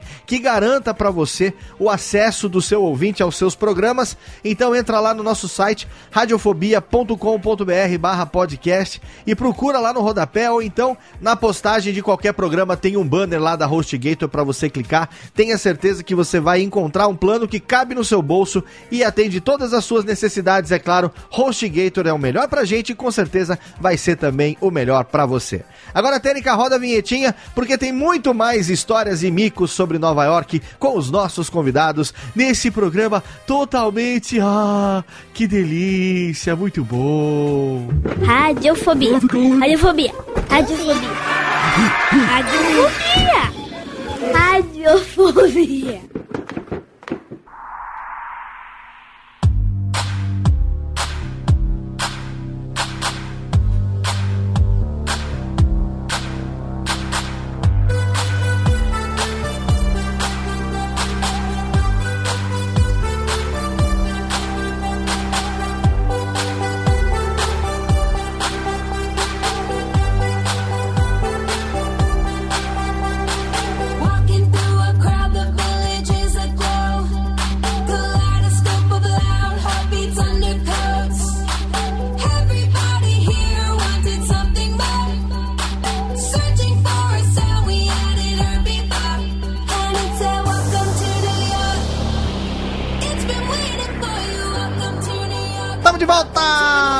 To New York, tamo de volta, totalmente fenomenal. Olha aí, voltando com a música da Ashley Moore, Welcome to New York, que pra quem não sabe, é, quem não me acompanhou aí ao longo da viagem, eu fiz uma playlist no Spotify chamada Para Ouvir em New York City, que está sendo usada como BG desse programa e está lá no Spotify. Então, quem quiser, tem um link no post para você. Tem ali mais de 100 músicas, são 102 músicas, 7 horas e 15 minutos de melódias pra você poder ver. É só música velha, a maioria é música velha, porque eu sou velho, eu sou, gosto de música velha. Tem muita coisa ali dos anos 80 e 90, um popzinho, uns flashbackzinho e tal, Pra poder ouvir Nova York músicas que eu ouvi durante o meu, as minhas andanças pelas, pelas ruas de Nova York. Vou compartilhar com você essa playlist. Está lá para quem quiser assinar no Spotify, que eu estou usando como BG do programa de hoje. Estamos de volta com a musa da mais recente é, destaque com seu chapéu de porquinho, Leila Germano. Está aqui com a gente hoje. Que estava rindo pra Ah, Pablo cacete. E rindo pra cacete no final do último bloco e ninguém tava ouvindo porque ela tava com o microfone mutado. Só isso que tá acontecendo. Pois é, altamente interagindo e ignorado. É, o microfone, nunca, né? é, o microfone mutado no total. Temos aqui também Thiago Fujiwara, nosso consultor para turismos é, fail. Temos também aqui Pedro Palota e meu amigo Henrique Machado de Los Pantes e nós estamos aqui falando de todas as nossas ah, peripécias por Nova Claro que não vamos conseguir falar todas as peripécias e esse programa, na verdade, é, foi uma, uma ideia, digamos assim, que eu tive alternativa a eu ficar aqui que nem um trouxa falando sozinho como foi a minha viagem, que seria totalmente e, e- e desnecessário, né? Eu falando e todo mundo escutando, então não tem como. Ô, Leão, vamos chamar amigos lies que já estiveram também lá na Big Apples e nós vamos compartilhar experiências é, dessa viagem inesquecível que nós tivemos. Que queira ou não queira, que, que vocês todos, ah, assim como eu, é, tinham um, um é, assim por Nova York, de ter uma atração por Nova York, ou foi, sei lá, aconteceu por circunstância na vida de cada um de vocês? Leiloca, você sempre quis ir também para Nova York ou foi meio que, sei lá, vá, vá vamos? Essa segunda vez foi sempre que sim. Uhum. E tanto que no, no- na última semana eu tava tão apegada, sério mesmo, à cidade, que no apartamento. Agora, bem babaca esse selo, hein? Capricha aí. É, eu fui. Eu fui pro rooftop, né, do apartamento que eu estava, no Hell's Kitchen.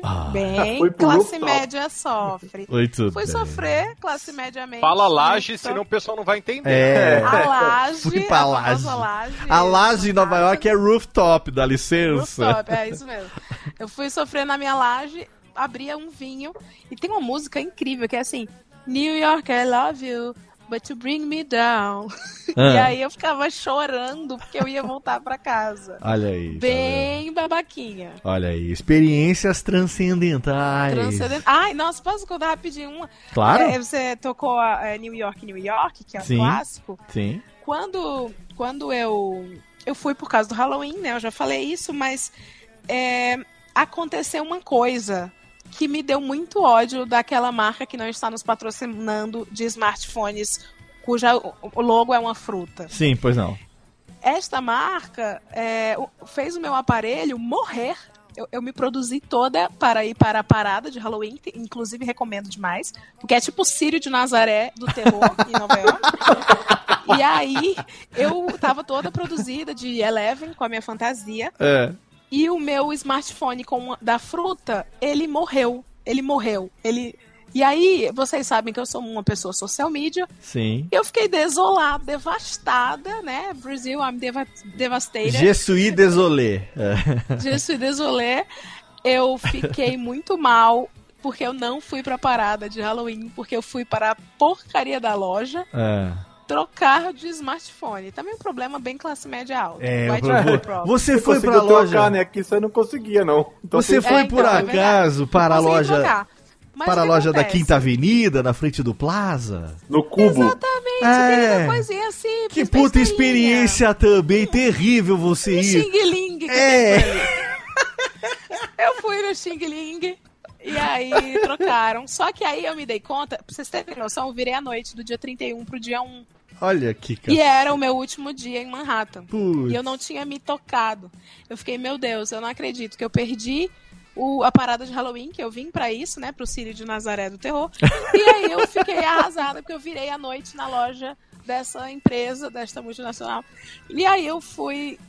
Fiquei muito triste, só que eu não sabia ainda onde eu tava naquele trecho da Quinta Avenida. Sim. Aí eu fiquei, saí chorando, momento experiência transcendental. Saí chorando, chorando, chorando. E aí eu me vi na quina do Central Park. Sim, é, você virou pra direita Porque ali, ali, na biqueta. pra direita. E eu não tinha, eu tava tão arrasada que eu saí andando triste, assim, eu não acredito que eu perdi dois dias aqui. Daí quando eu pus, sem brincadeira, eu tava ouvindo música no, no shuffle, quando eu pus o- os dois pés dentro do Central Park, aquela cena de outono, as folhas todas coloridas, aquela, aquele riozinho, né, tem uma ponte bonitinha, começou Sim. a tocar. Tan, tan, tararam, tan, Olha aí tan, que legal.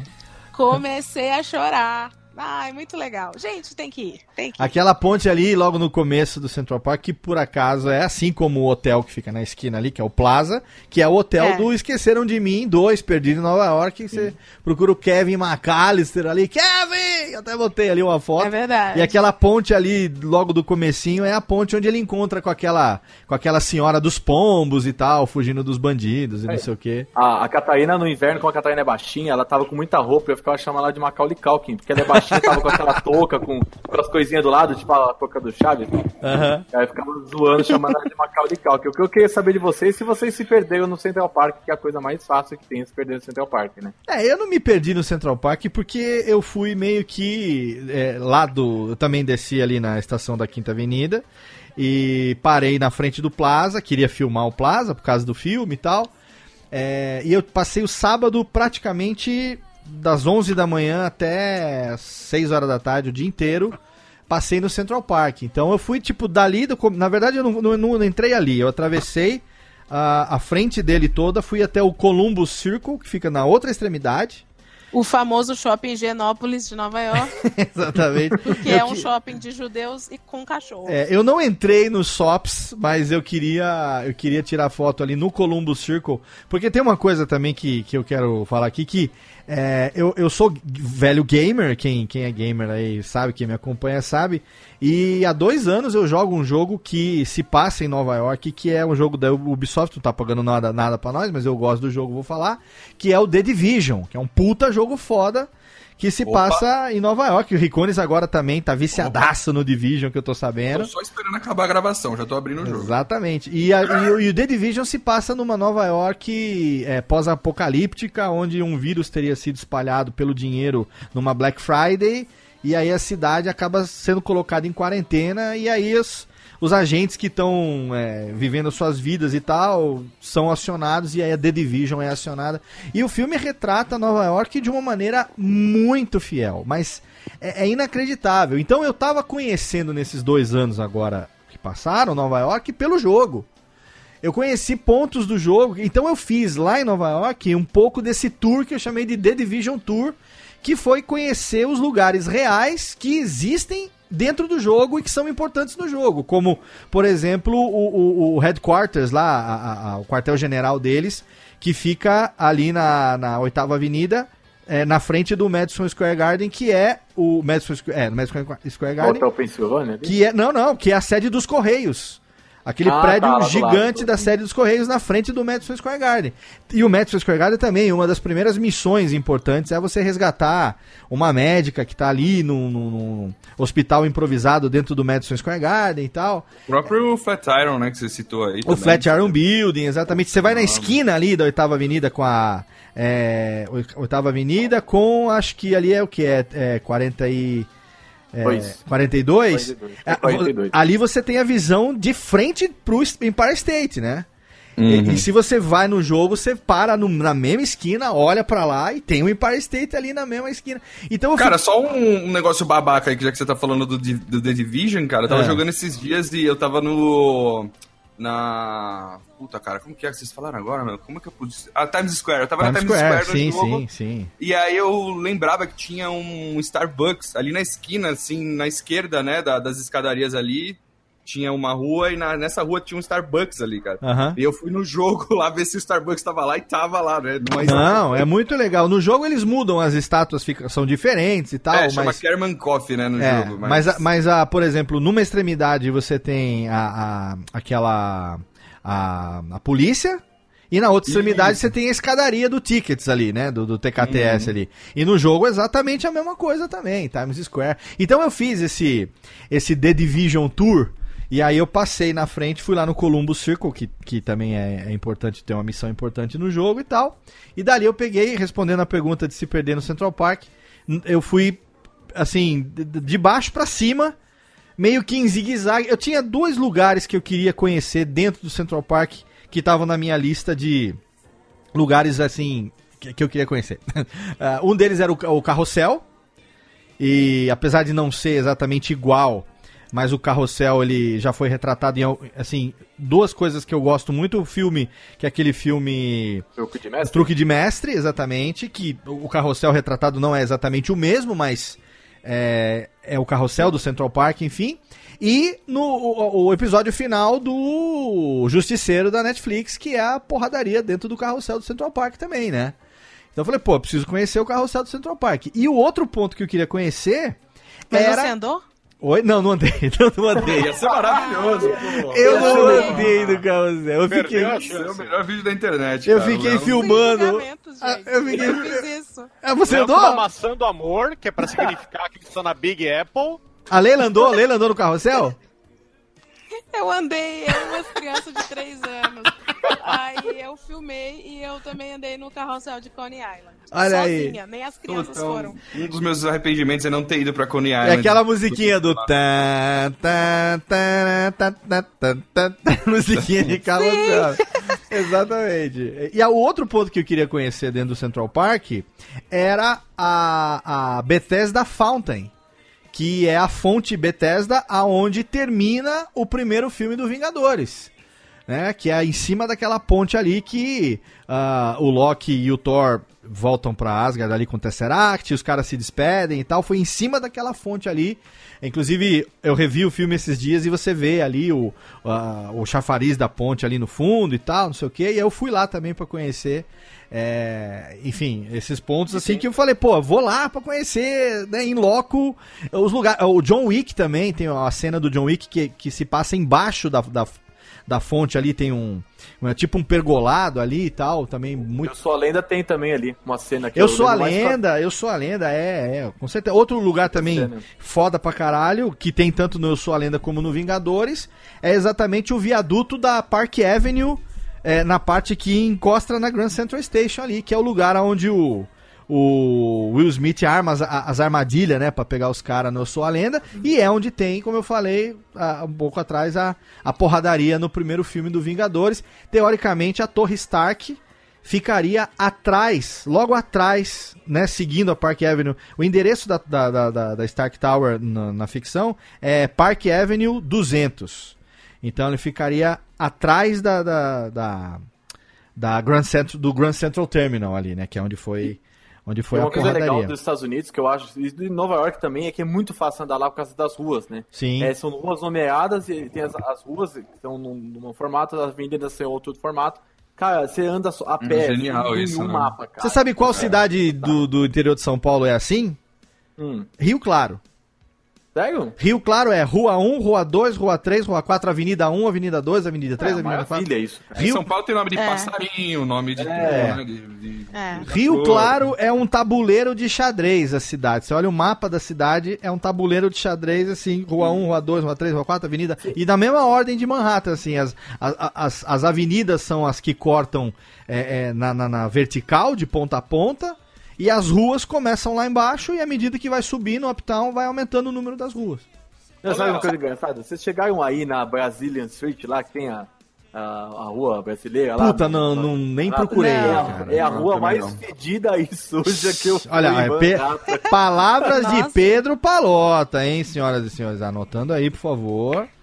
É, processinhos para por onde vamos, arroba gmail.com, por favor. E a piada do Trade Center eu fiz porque ele me influenciou. Ah, é. Olha só. Exato. O que, que você ia Eu falar, Thiago? O que, que você ia falar, É, Thiago? vo- Vocês tiveram, assim, por, por a gente ver muito Nova York em filme, seriado e tudo, uma sensação de déjà vu?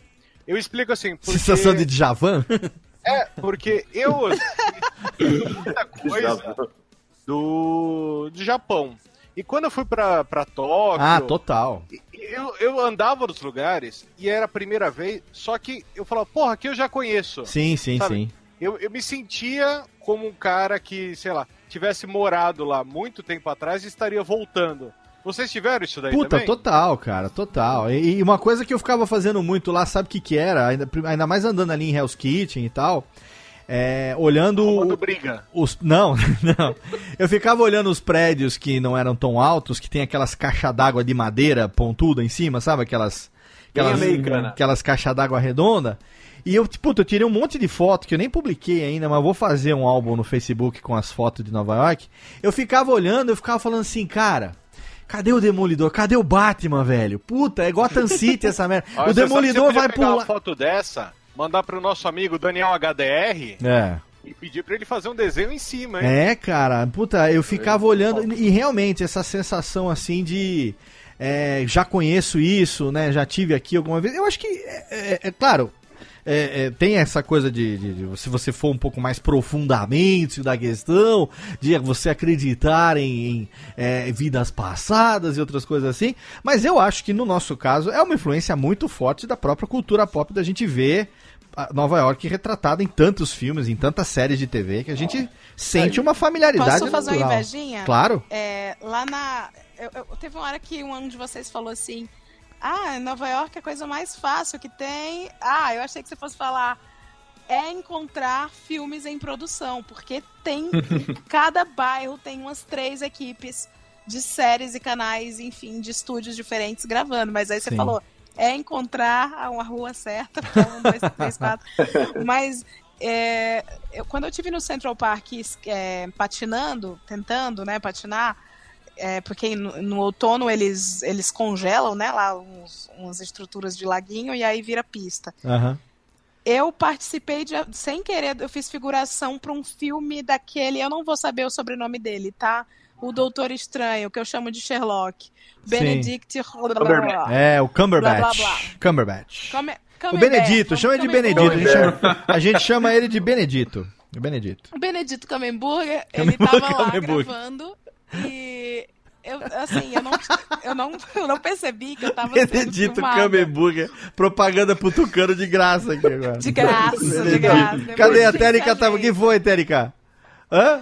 A- a- Benedito Camemburger, beleza. Benedito, Came- Bendito É. Camemburger. Bendito Façam montagens disso, pelo amor de Deus. né? Sim. Eu tava lá patinando É. e aí eu vi vários holofotes e, e pessoinhas filmando.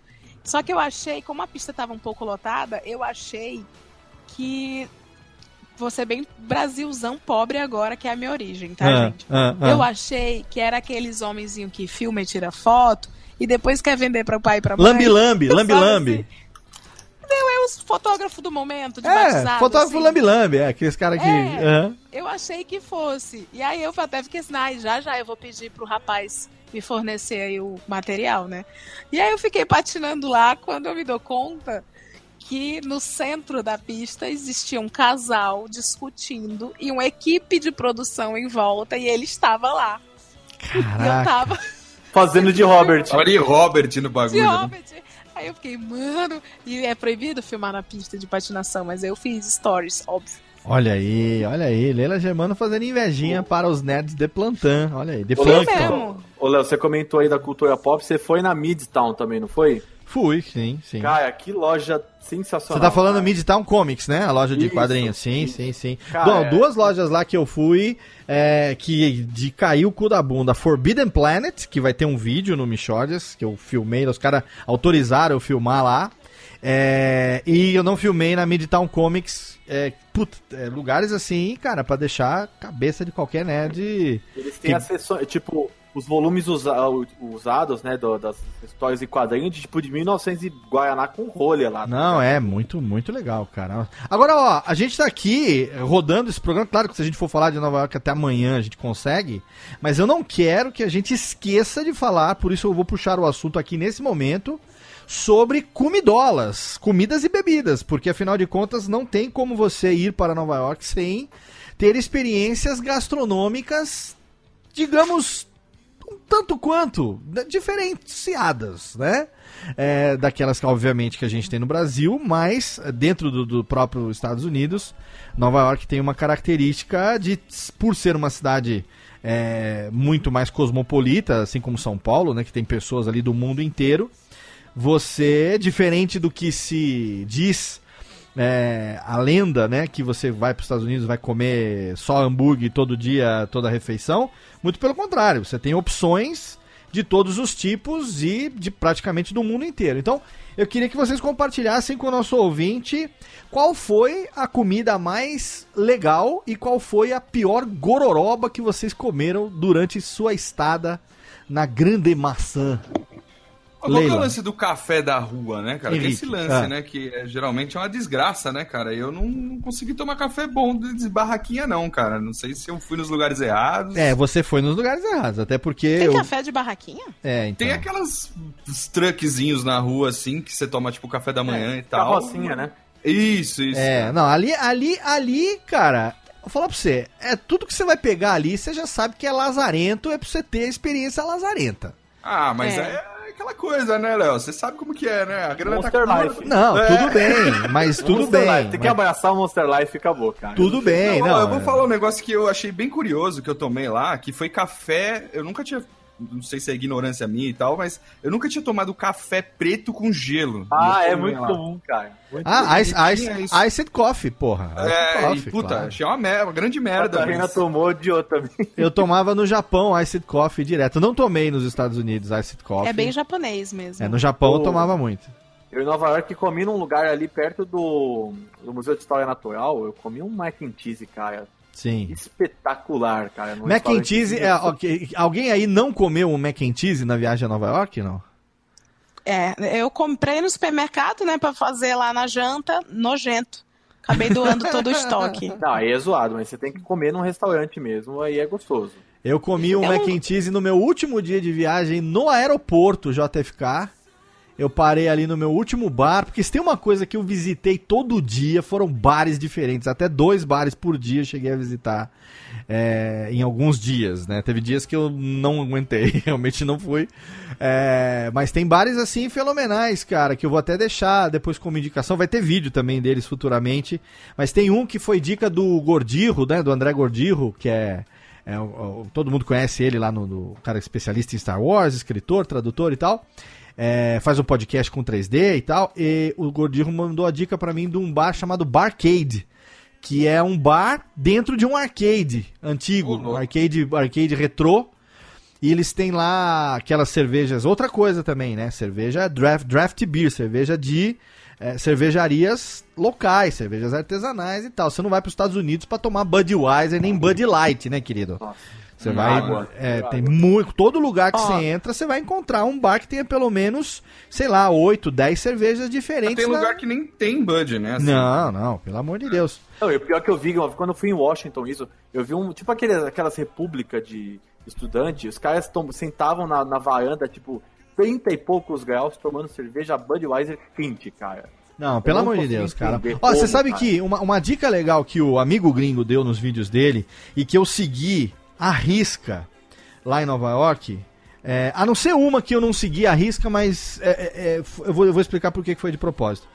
É, uma dica que ele dá nos, num dos, dos, dos vídeos lá do Amigo Gringo, ele tem uma série de vídeos chamado Dica Amiga de Nova York. Os vídeos dele são todos relacionados a Nova York, né? Então, quem por acaso ainda não conheça, tem o link no post, o site do Amigo Gringo, Seth Google, jornalista, escreveu muito tempo pro, pro New York Times, está agora escrevendo livro e tal. Ele tem esse canal que dá dicas e fala sobre Nova York para brasileiros. Ele é um americano que fala português, aquele português com aquele sotaque americano e tal.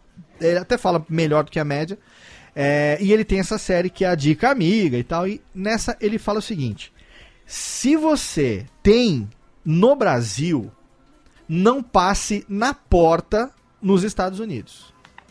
Então, McDonald's, Starbucks, é, Ah, KFC, redes que tem no Brasil, cara, você não passa na porta nos Estados Unidos.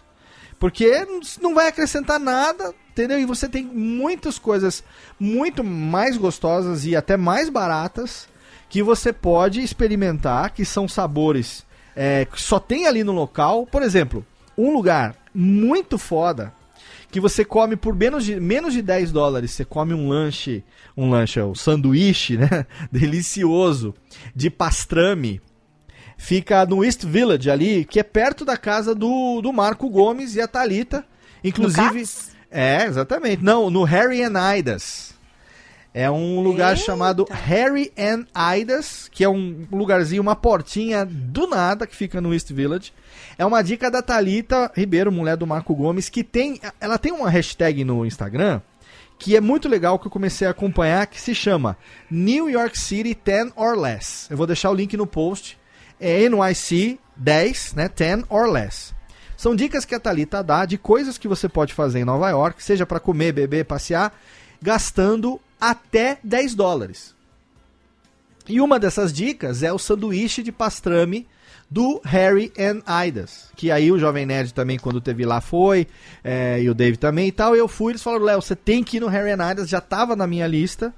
E, cara, você vai comer um sanduíche de pastrame artesanal, feito ali na hora. Ela corta na hora pra você. Né? O pastrame, é, para quem não sabe, é feito da, da, da ponta do peito do bovino, né? É, é um jeito diferente de preparar o, o peito, é meio, meio cru e tal. É, o, o, o smoked do peito vira o, o tal do brisket, que é aquele barbecue texano e tal. E ele, feito cru, com especiarias, é o pastrame, que é uma comida tradicionalmente judaica, se eu não me engano, né? O pastrame.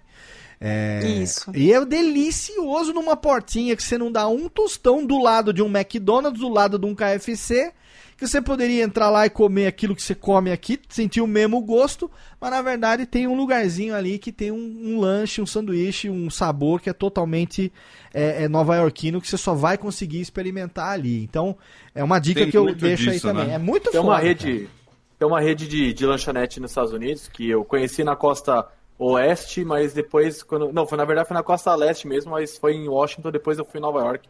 Chama Johnny Rockets, que hoje tem no Brasil, na época não tinha. Eu fui Eles- também na viagem, cara. Putz, eu achei muito legal, porque eles são toda pegada nos 60, 70, é 60, 60, 80, tipo, bem retrosão, tudo é retrô, a música é retrô. Som, é, puta, É, e é muito gostoso, cara, e não é muito caro, é muito legal mesmo. Eu fui nas duas Verdade. costas, é muito bacana. Isso é, eles têm muito restaurante temático, isso é bem legal. cara. Ô Leila, o que, que você comeu de mais delícia em Nova York? Cara, na primeira viagem, que foi inesquecível, ah, foi o frango frito no Harlem.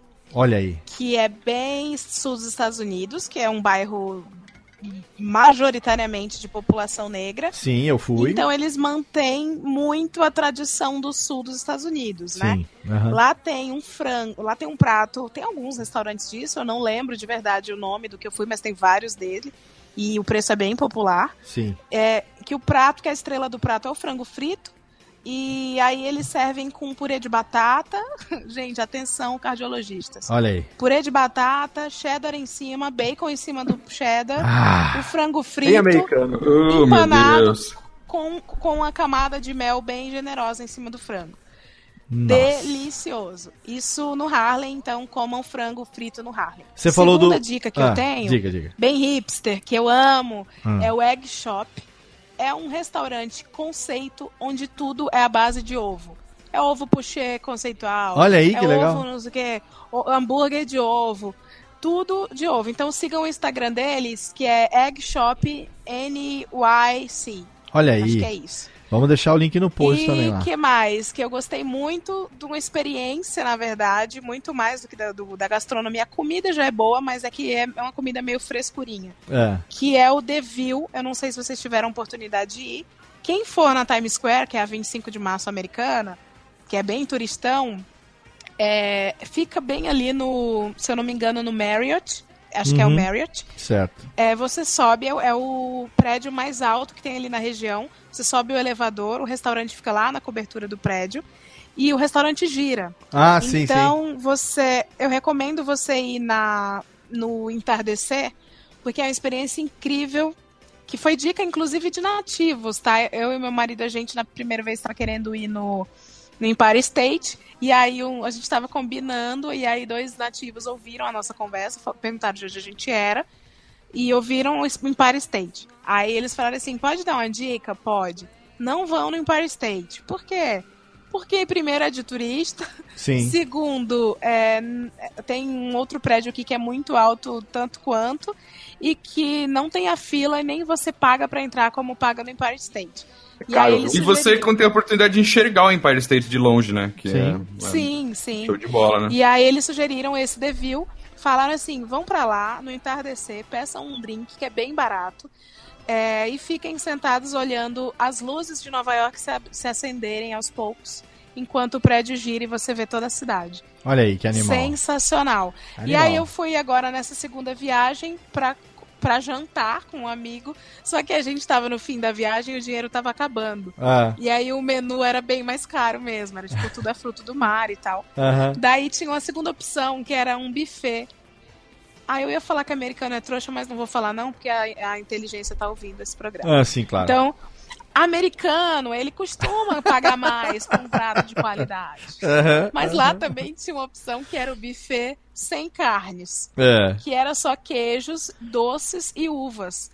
E damascos, assim. E aí era tipo 20 dólares, a gente pagou e era à vontade e ficava olhando a cidade acender, coisa mais linda. Olha aí. Última, última dica que eu acho sensacional: os melhores lamens depois do Japão estão em Nova York. Olha. Todos Então- eles são. Todos eles são hot and, pep, é, hot and spice, né? Todos, sem exceção. Isso, é, é. E eu amo. Tem o- os meus dois preferidos são o Ipudo, que na verdade é uma franquia, né? O Ipudo fica ali no Hell's Kitchen também. Aham. Inclusive, gente, Hell's Kitchen é porque realmente tem muita cozinha, muito restaurante legal ali. Sim. E o segundo é o Ivan, Ivan Hamen, que inclusive ele tá, ele é citado, a história dele é muito interessante no Chef's Table, que é maravilhoso, não é um lamen conceitual, é um lamen de judeu, na verdade, que morou no Japão. A história dele é muito bonita, procurem saber e provem porque é bem diferente do lamen japonês e não menos delicioso. E é isso. Olha aí, olha aí, que fenomenal. Essa coisa do, do Empire State também é a mesma coisa, né? Você tem vários é, rooftops, né? Vários é, é, topos de telhados, assim, de prédios que você consegue é, enxergar a- cidade. Claro, alguns são mais altos, outros nem tanto. Agora, entre subir no Empire State e subir no Top of the Rock, que é no topo do Rockefeller Center, a dica é prefira subir no Rockefeller Center. Por quê? No topo do Empire State, primeiro, você tem uma visão é, gradeada, ele, ele é todo gradeado. Então você só consegue enxergar é, através de grades. Você tem lá o vitral e tal, mas você tem a grade. Então você vai enxergar do lado de dentro. No Top of the Rock. tirar foto é difícil. É difícil. No Top of the Rock, que é o topo do Rockefeller Center, você tem três níveis de, de, de, de teto, de, de, de, de- Como é que fala? De, de telhado lá pra você subir, né? Do, do, do topo. É, em cada um desses níveis são mirantes diferentes que você tem. Você tem uma visão da cidade dos dois lados. Então, de um lado, você tem uma visão direta do Uptown e do, do, do Central Park. E do outro lado você tem uma visão ali do Midtown e do Downtown. E desse lado você vê de frente o Empire State. Então por isso que dizem, quando você sobe no Empire State, você perde uma das visões mais fodas do, do, do skyline de, de Nova York, que é ver o próprio Empire State. Sem dúvida Então alguma. você sobe quando você. ao- ao- custa 30 dólares pra você subir, 36 dólares, na verdade, o adulto. É, e outra a dica também, quando você for, esse foi meu primeiro passeio, no primeiro dia que eu cheguei. É, ainda perdidão, ainda totalmente ali, né, sem saber o que, que tá rolando direito e tal. Eu queria subir no Top of the Rock pra ver a, o pôr do sol e as luzes acendendo. Então eu fui com é, subi mais ou menos é, você vê no seu no seu no seu relógio no seu smartphone é, quando que vai ser o pôr do sol né no, no- no sistema de previsão de tempo do smartphone ele mostra direitinho então ah, tipo ah, o pôr do sol vai ser é, vai acontecer, sei lá, às 19 às, é, 16h40, que seja, vai, às 18h40, que seja, 6 e- 20 para 7 da noite. Então você sobe com mais ou menos uns, uns 40 minutos antes desse horário, para você poder pegar a cidade ainda durante o dia. E aí você vai ver o pôr do sol e rapidinho, quando o sol se pôr, as luzes começam a se acender. E aí, num intervalo de uma hora e meia, mais ou menos, você tem a visão é, do dia, do pôr do sol e do começo da noite. E é muito foda, cara. É, esse é um dos passeios assim que eu recomendo fortemente é, para você fazer. Escolha um dia, obviamente, de tempo bom, né? Um dia claro. E vale a pena você subir. é, é, eles cobram 5 dólares a mais para você subir nesse chamado Golden Hour, que é o horário do pôr do sol. Eu não paguei os 5 dólares a mais porque eu subi exatamente no horário 5 minutos anterior a você pagar 5 dólares a mais. Porque você tem, você tem um horário, é, você compra para, sei lá, você compra para é, 5h40, 5h45, 5h50 e aí de 5 em 5 minutos você pode reservar. Só que o negócio é, você tem que subir naquele horário. Mas estando lá em cima, você não tem hora para descer. Você desce a hora que você quiser. Né? Eu confesso que o que limitou, eu só não fiquei mais tempo lá porque eu tava no primeiro dia, ainda tava muito frio, eu cheguei a pegar um grau lá em cima do Top of the Rock. Caraca. É, cheguei, isso em abril, hein? No dia 20 de abril, cheguei a pegar um grau e, puta, eu tava sem luva, eu tava, tava, minha mão tava congelando lá, eu fiquei até onde deu. É, mas é, uma, é, um, é um dos passeios, assim, imperdíveis e foi, foi foda demais. E já que nós estamos falando de passeio, recomendações de passeios imperdíveis de cada um dos nossos, dos nossos participantes aqui hoje. Leira, o que, que você acha que o cara não, tirando o que eu já falei do, do Top of the Rock, o que mais você recomenda? Fala assim, cara, esse lugar eu fui, é foda pra caralho e você não pode ir pra Nova York sem conhecer. Eu acho que o Highline seguido de. eh, de. Ai, gente, esqueci o mercado que eu amo. Hipster. O Ai, mercado? aquele lá na ponta, me ajuda. Pra... Hã? O mercado, onde? Na ponta do lado do Highline ali? Whole Foods? Não, desculpa. O, o- Meu Deus do O céu. Willi- Williamsburg? Qual o problema que você tá. Não, Brooklyn? não, gente. Aquele. No fim do. Chelsea Market. Ah, o Chelsea Market. Chelsea Market. Porque lá tem comidas deliciosas também. E tem um melhor brownie do mundo e essas coisas. Aham. E tem artesanato e coisas bem hipsters. Então vale a experiência de andar pelo Highline. E eu acho que também uma dica para brasileiros é o Bryant Park. Sim. É uma praça bem linda que tem ali em Nova York. Sim. Que no outono também eles abrem para patinação no gelo. E Sim. que ao fundo existe a New York Public Library. Sim, sim. Todas as terças e quintas eles promovem aula de inglês para imigrantes e, enfim, e turistas. Então toda terça e quinta, às seis da tarde, seis e meia eu tava lá. São grupos, as salas são divididas em grupinhos de no máximo seis pessoas e um voluntário nativo que fica fazendo conversação gratuitamente Então você vai, participa da sua aula, faz amigos, sai e dá um rolê ali na praça muito legal, muito Só, bacana. É, só para dar, é dar um muito bonito. contexto, a, a Highline é uma linha de trem que foi desativada, né? Isso, em Nova York, exato. virou um parque Verdade. linear. E as Sim. duas vezes que eu fui lá, uma tava em reforma e a outra em inverno, a gente não conseguiu ir. A gente essa, essa vontade de ir. E das duas vezes que a gente foi, não pôde, felizmente. Bom, É, a Leila um- falando que é um baita passeio, a gente só fica com mais vontade de ir Um parque É um suspenso também, é. De verdade, é uma galeria de arte, né? Ao ar livre, faltou explicar realmente. Sim. Era uma, é uma, trinha- é uma linha de trem que foi desativada, então lá eles colocam exposições que são cambiantes, então eles vão trocando os artistas. Algumas coisas são fixas. A vista é incrível. Essa região, inclusive, está sendo reativada, re- é, urbanizada, vai ter mais construção ali. Eu falei com uma amiga que o marido dela é engenheiro daquela região. Então vai ter mais condomínios, vai ser uma região totalmente é, recuperada, né? Falando do ponto de vista urbano.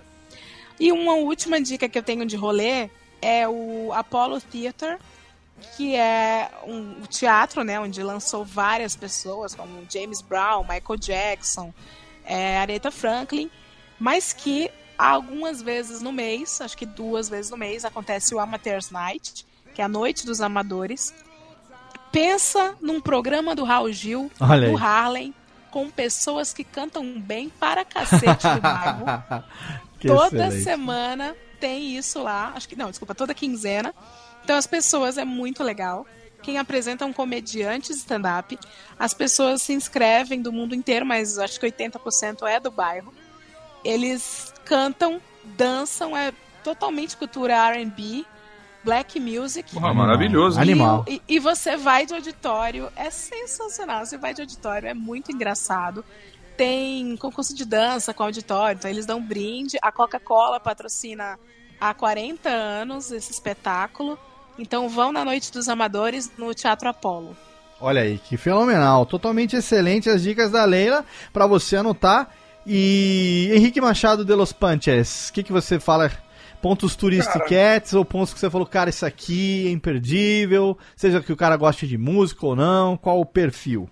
É, eu acho que tem tanta coisa, né, cara, que é, é difícil até escolher, mas eu indicaria, um negócio que eu gostei muito foi ter ido no MoMA lá, que é bem legal, né?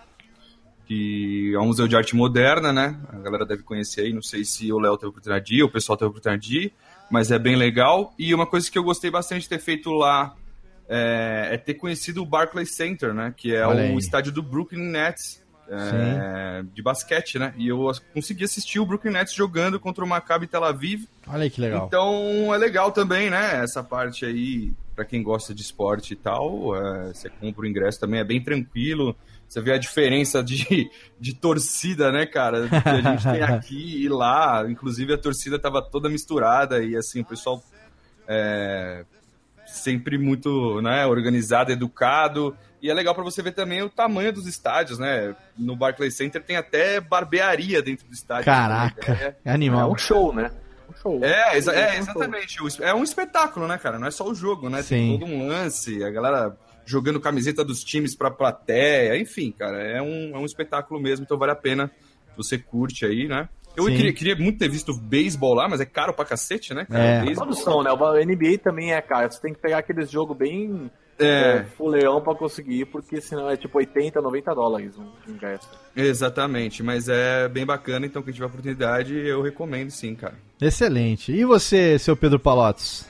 Ah, eu tenho que recomendar o Museu de Arte Natural, né? De, de História Natural. Chama? Museu, Americano de História Natural, sim. é Aquele onde do foi gravado Uma Noite do Museu. Museu, museu. É, um, Certeza, cara. é legal, eu adoro os museus dos Estados Unidos. Eu fui em Washington, fui em Nova York, fui Sim. em Los Angeles, fui em várias cidades nos museus. E é legal que todos eles são muito interativos. Só que o de Museu de História Natural é gigantesco. É cara. gigante, Ele é nossa. muito. é. Ah, E dá ele pra é legal uns três dias lá que Nossa, você é. tranquilo, né? é. Se você parar pra ouvir todos os áudios, você fala, cara, Na- dá pra. nem, eu nem peguei o negócio de ouvir áudio, É, então. porque, meu, impossível. Não, não, é Possível. ele tem uns, uns umas estações que você pode sentar e assistir coisas, entendeu? E é bem legal, ele tem conteúdo em várias línguas, não Sim, é só em sim. inglês.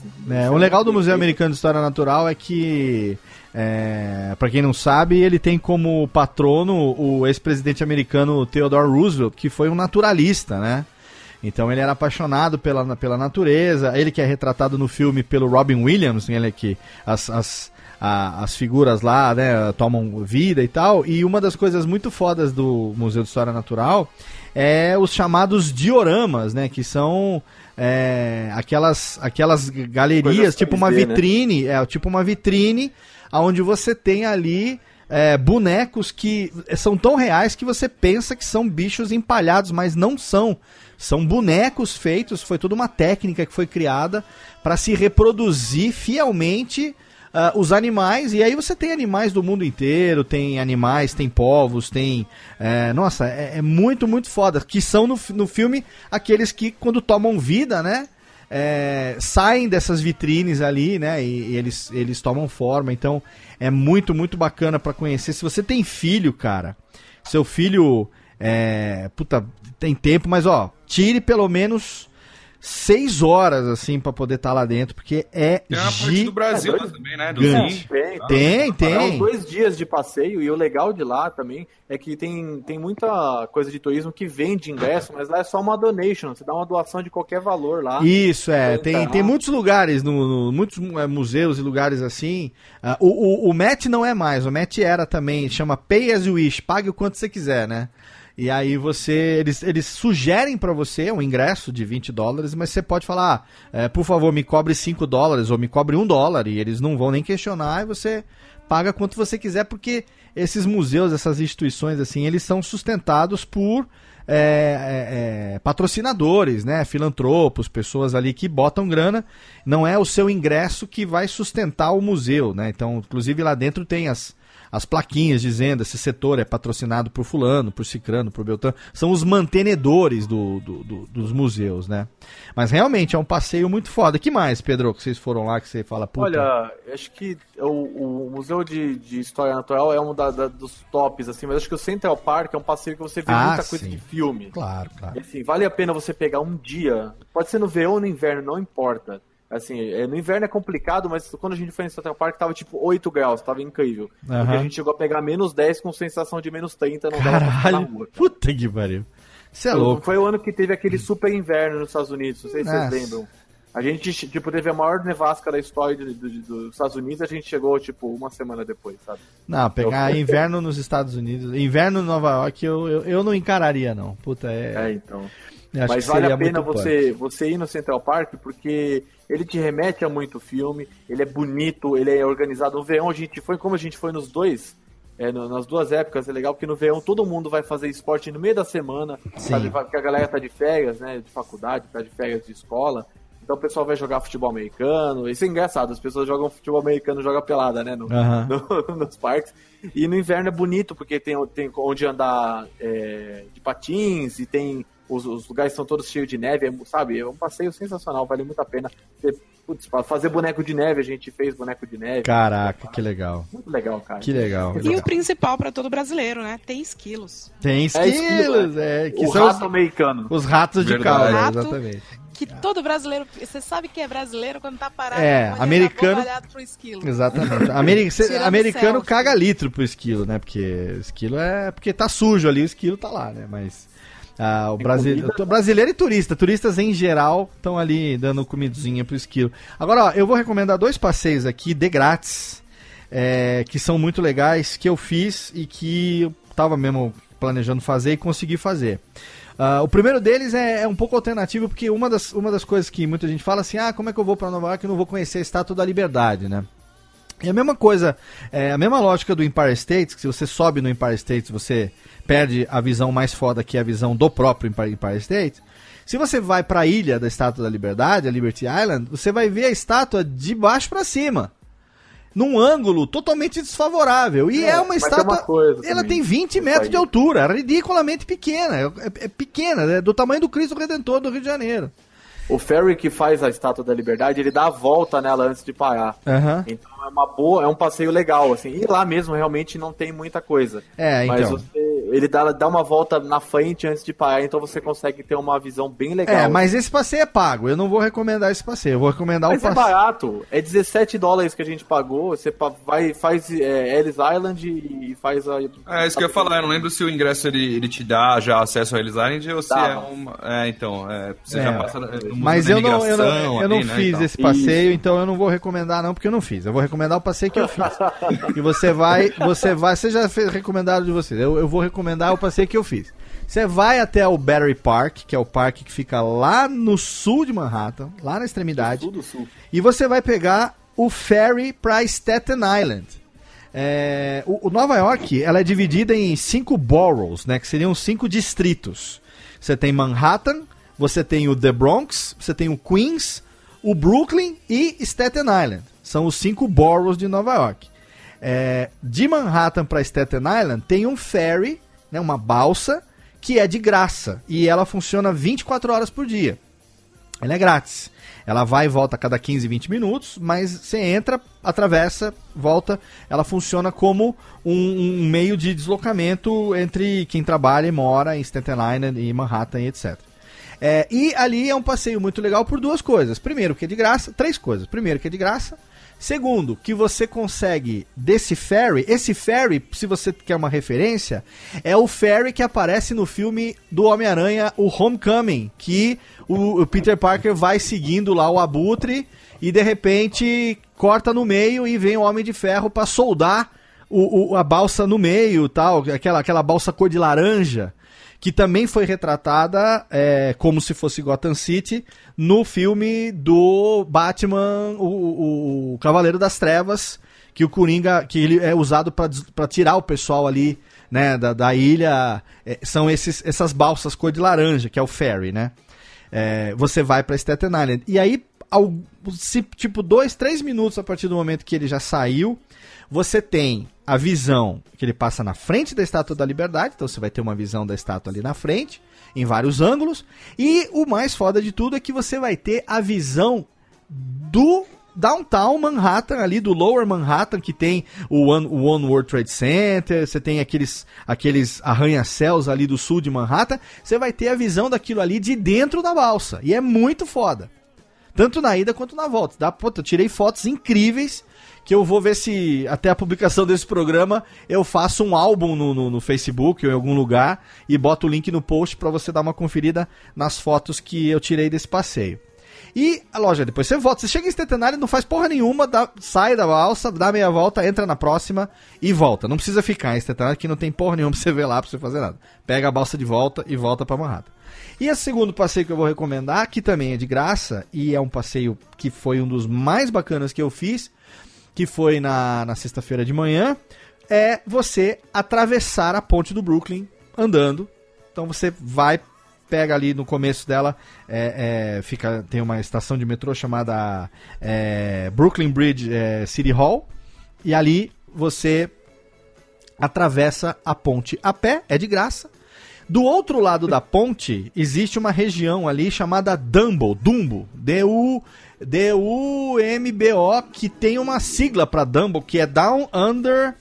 Como é que é? Dumbo New York. É, deixa eu ver aqui, jogar no Google aqui, ó. Dumbo é uma abreviação para Down Under Manhattan Bridge Overpass.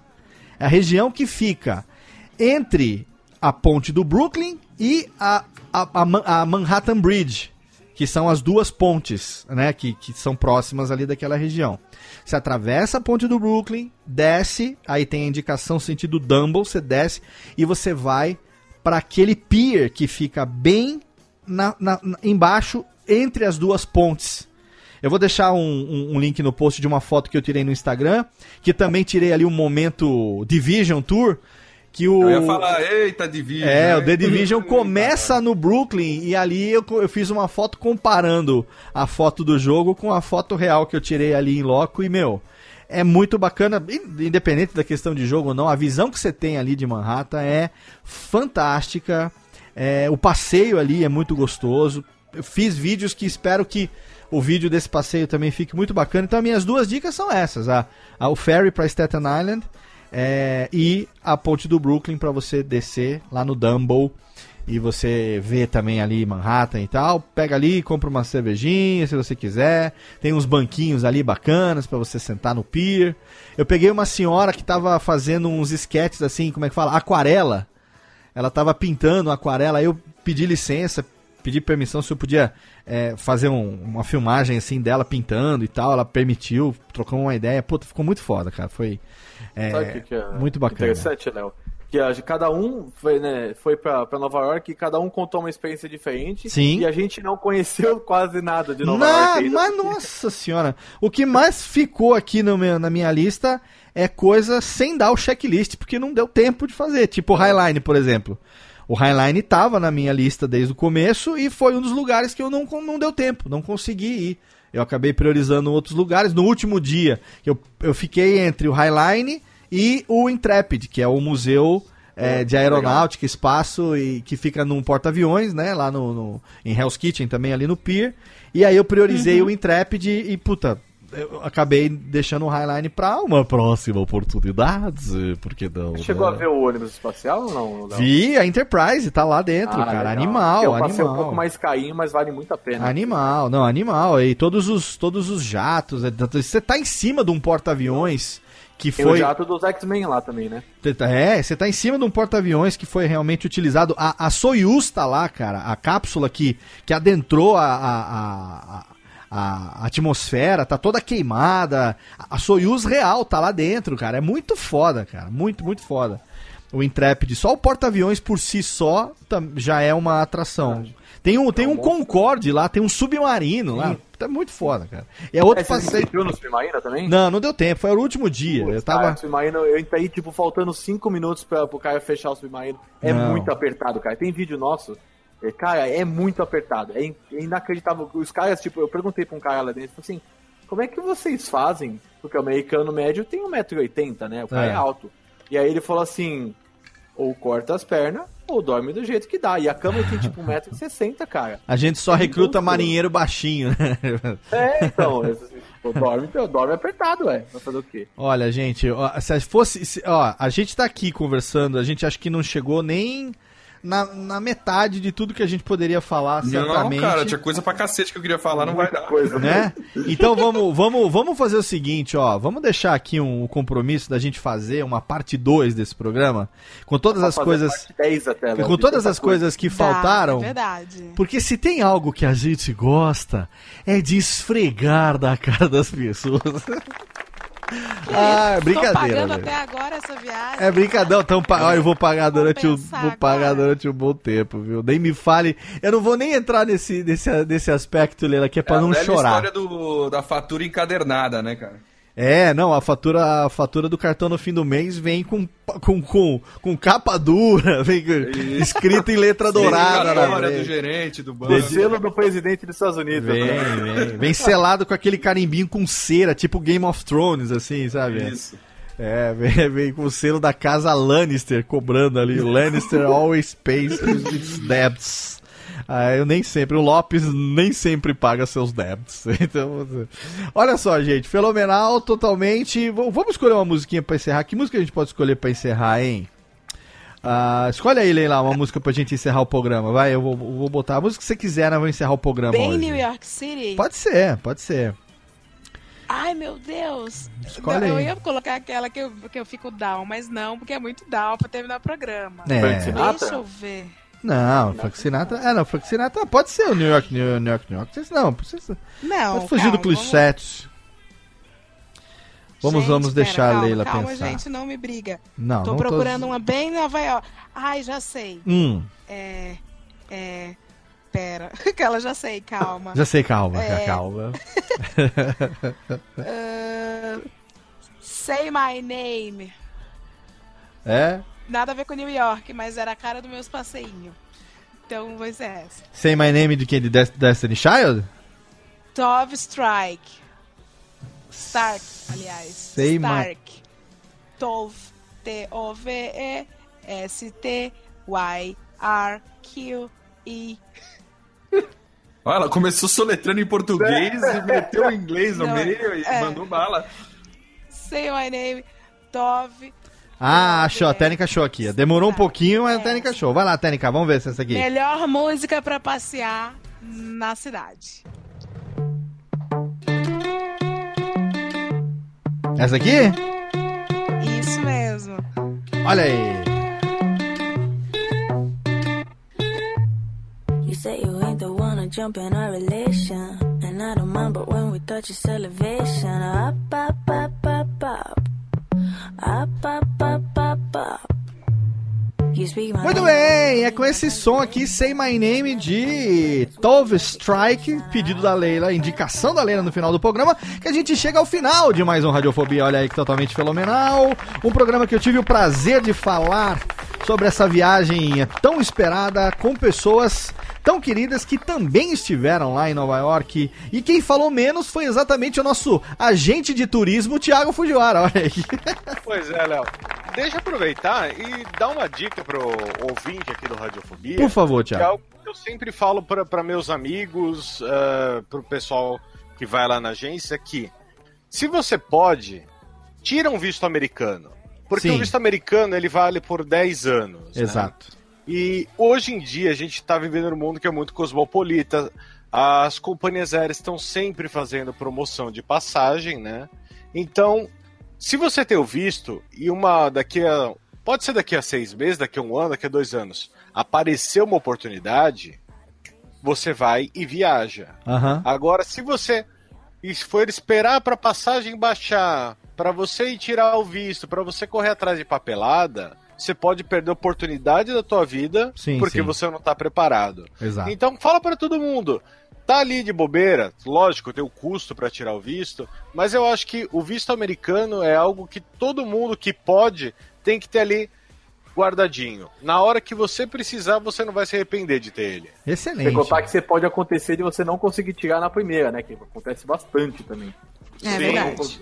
E aí você fica desesperado na hora de Exatamente. amiga minha que deixou de ir por causa disso aí. Exatamente. Foi Eu vou, eu, eu vou acabar gravando depois um outro programa pra gente falar sobre a preparação, planejamento pra viagem. Tem muita dica aqui é, nesse, nesse estudo aí que eu fiz da preparação da viagem e tal.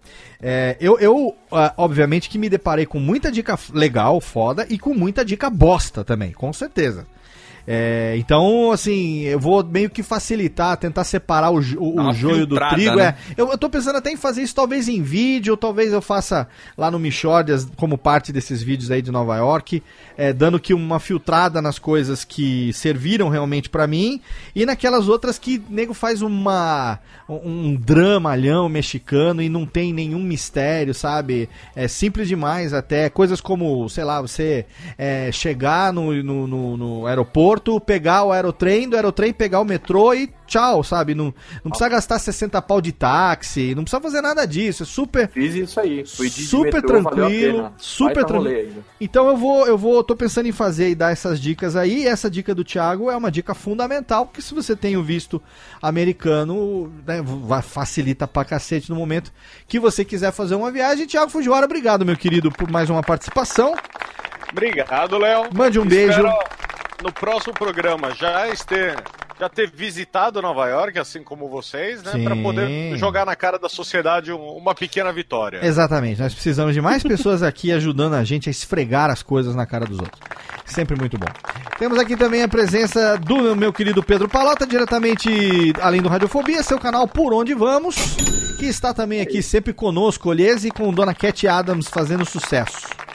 Graças a Deus, obrigado, Léo. Olha, pode me chamar sempre pra falar de Nova York, que é, eu só não moraria lá porque tem outras cidades mais impressionantes que a gente pode falar em outros programas que, que tem nos Estados Unidos. Ah, mas isso é porque você é um grandíssimo de um, via... de um viajado, entendeu? Uma pessoa que é viadão, viajadão, e é outra coisa, é outra dia que a gente for fazer o programa sobre São Francisco, aí vocês vão ver que, que é uma coisa Ah, vamos fazer sobre São Francisco. Muito bem, São Francisco Xavier. Muito bom. Obrigado, Pedro Palotes. Por onde vamos é o seu canal do YouTube, que está atualmente com mais de 13 mil malucos seguindo lá, hein? Exatamente, lives diárias, daily vlogs, maluquice, o tempo todo fazendo lá é, palhaçadas pra galera. que curte assistir gameplays. Totalmente fenomenal. Mande um beijo para a nossa querida Cat Adams, que está lá também com o seu canal. E temos também aqui diretamente do nosso querido Troca o Disco, um dos maiores ah, hosts de Opa, podcasts toma, toma musicais. cuidado Ah, que você vai falar. Totalmente específico isso aqui. O cara que é companheiro de Goró, o cara que manja dos Paranauê, com o sotaque da moca, mano, é ele, é Henrique. Machado de los Panchos.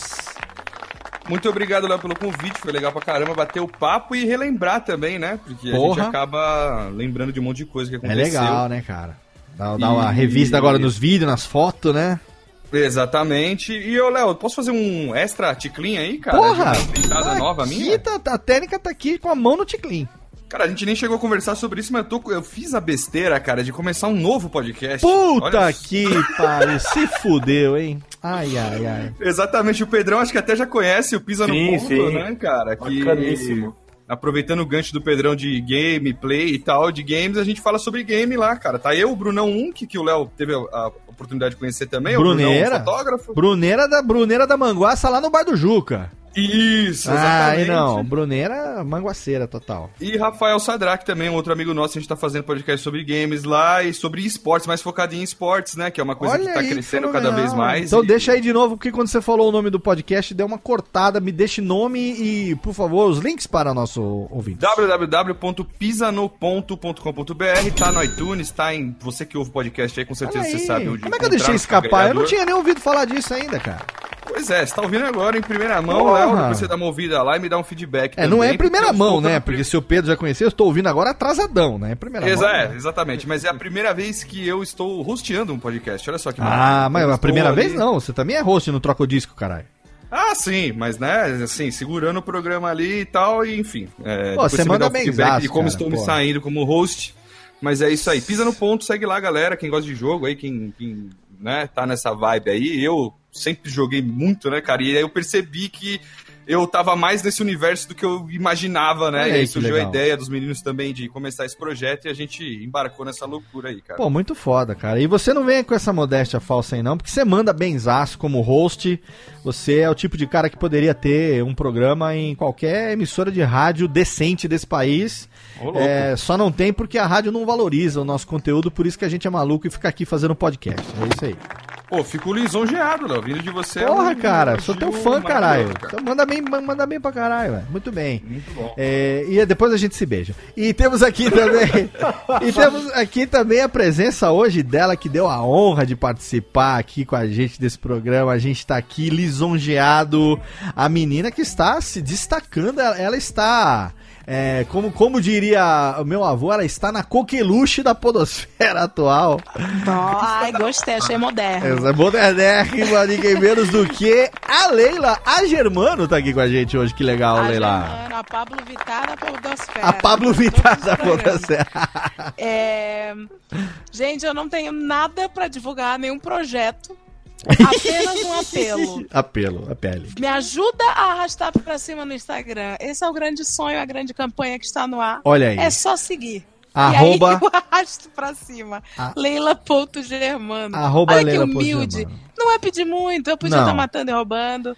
Tô aqui Exatamente. pedindo pra fechar 10k, que falta 700 pessoas. Falta Ah, olha aí, se você não e aí a segue. gente arrasta pra cima numa boa. Cara. E aí eu vou divulgar muitos links, como o site da Natura da minha mãe. Olha aí.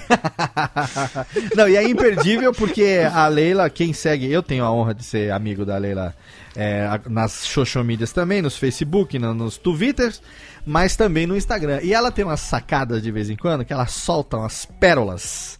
As pérolas, tanto no, no Facebook quanto no.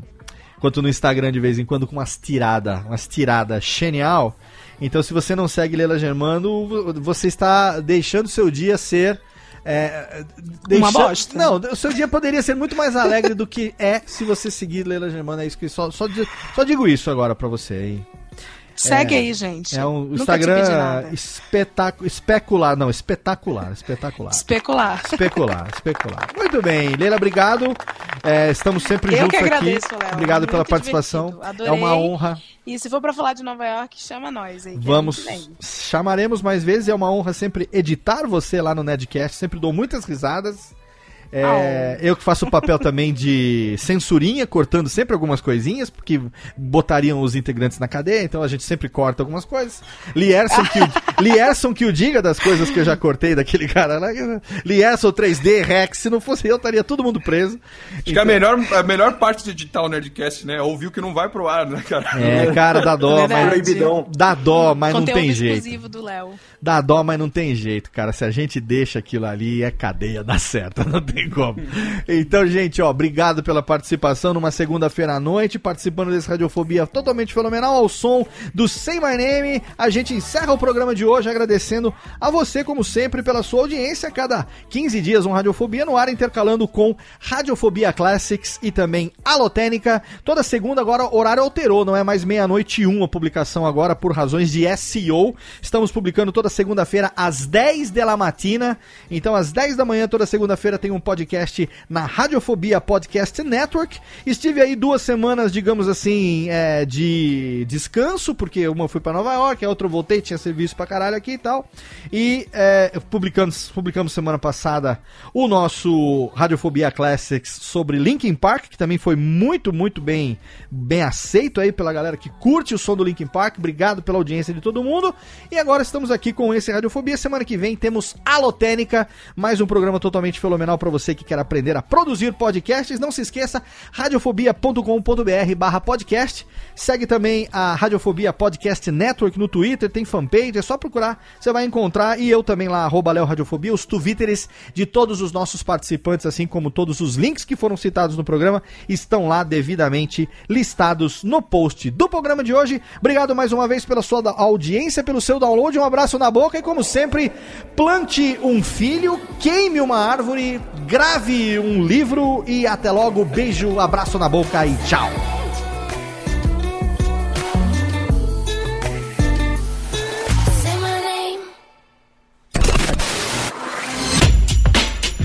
Rádio Fobia. Este podcast foi publicado pela Radiofobia Podcast Network.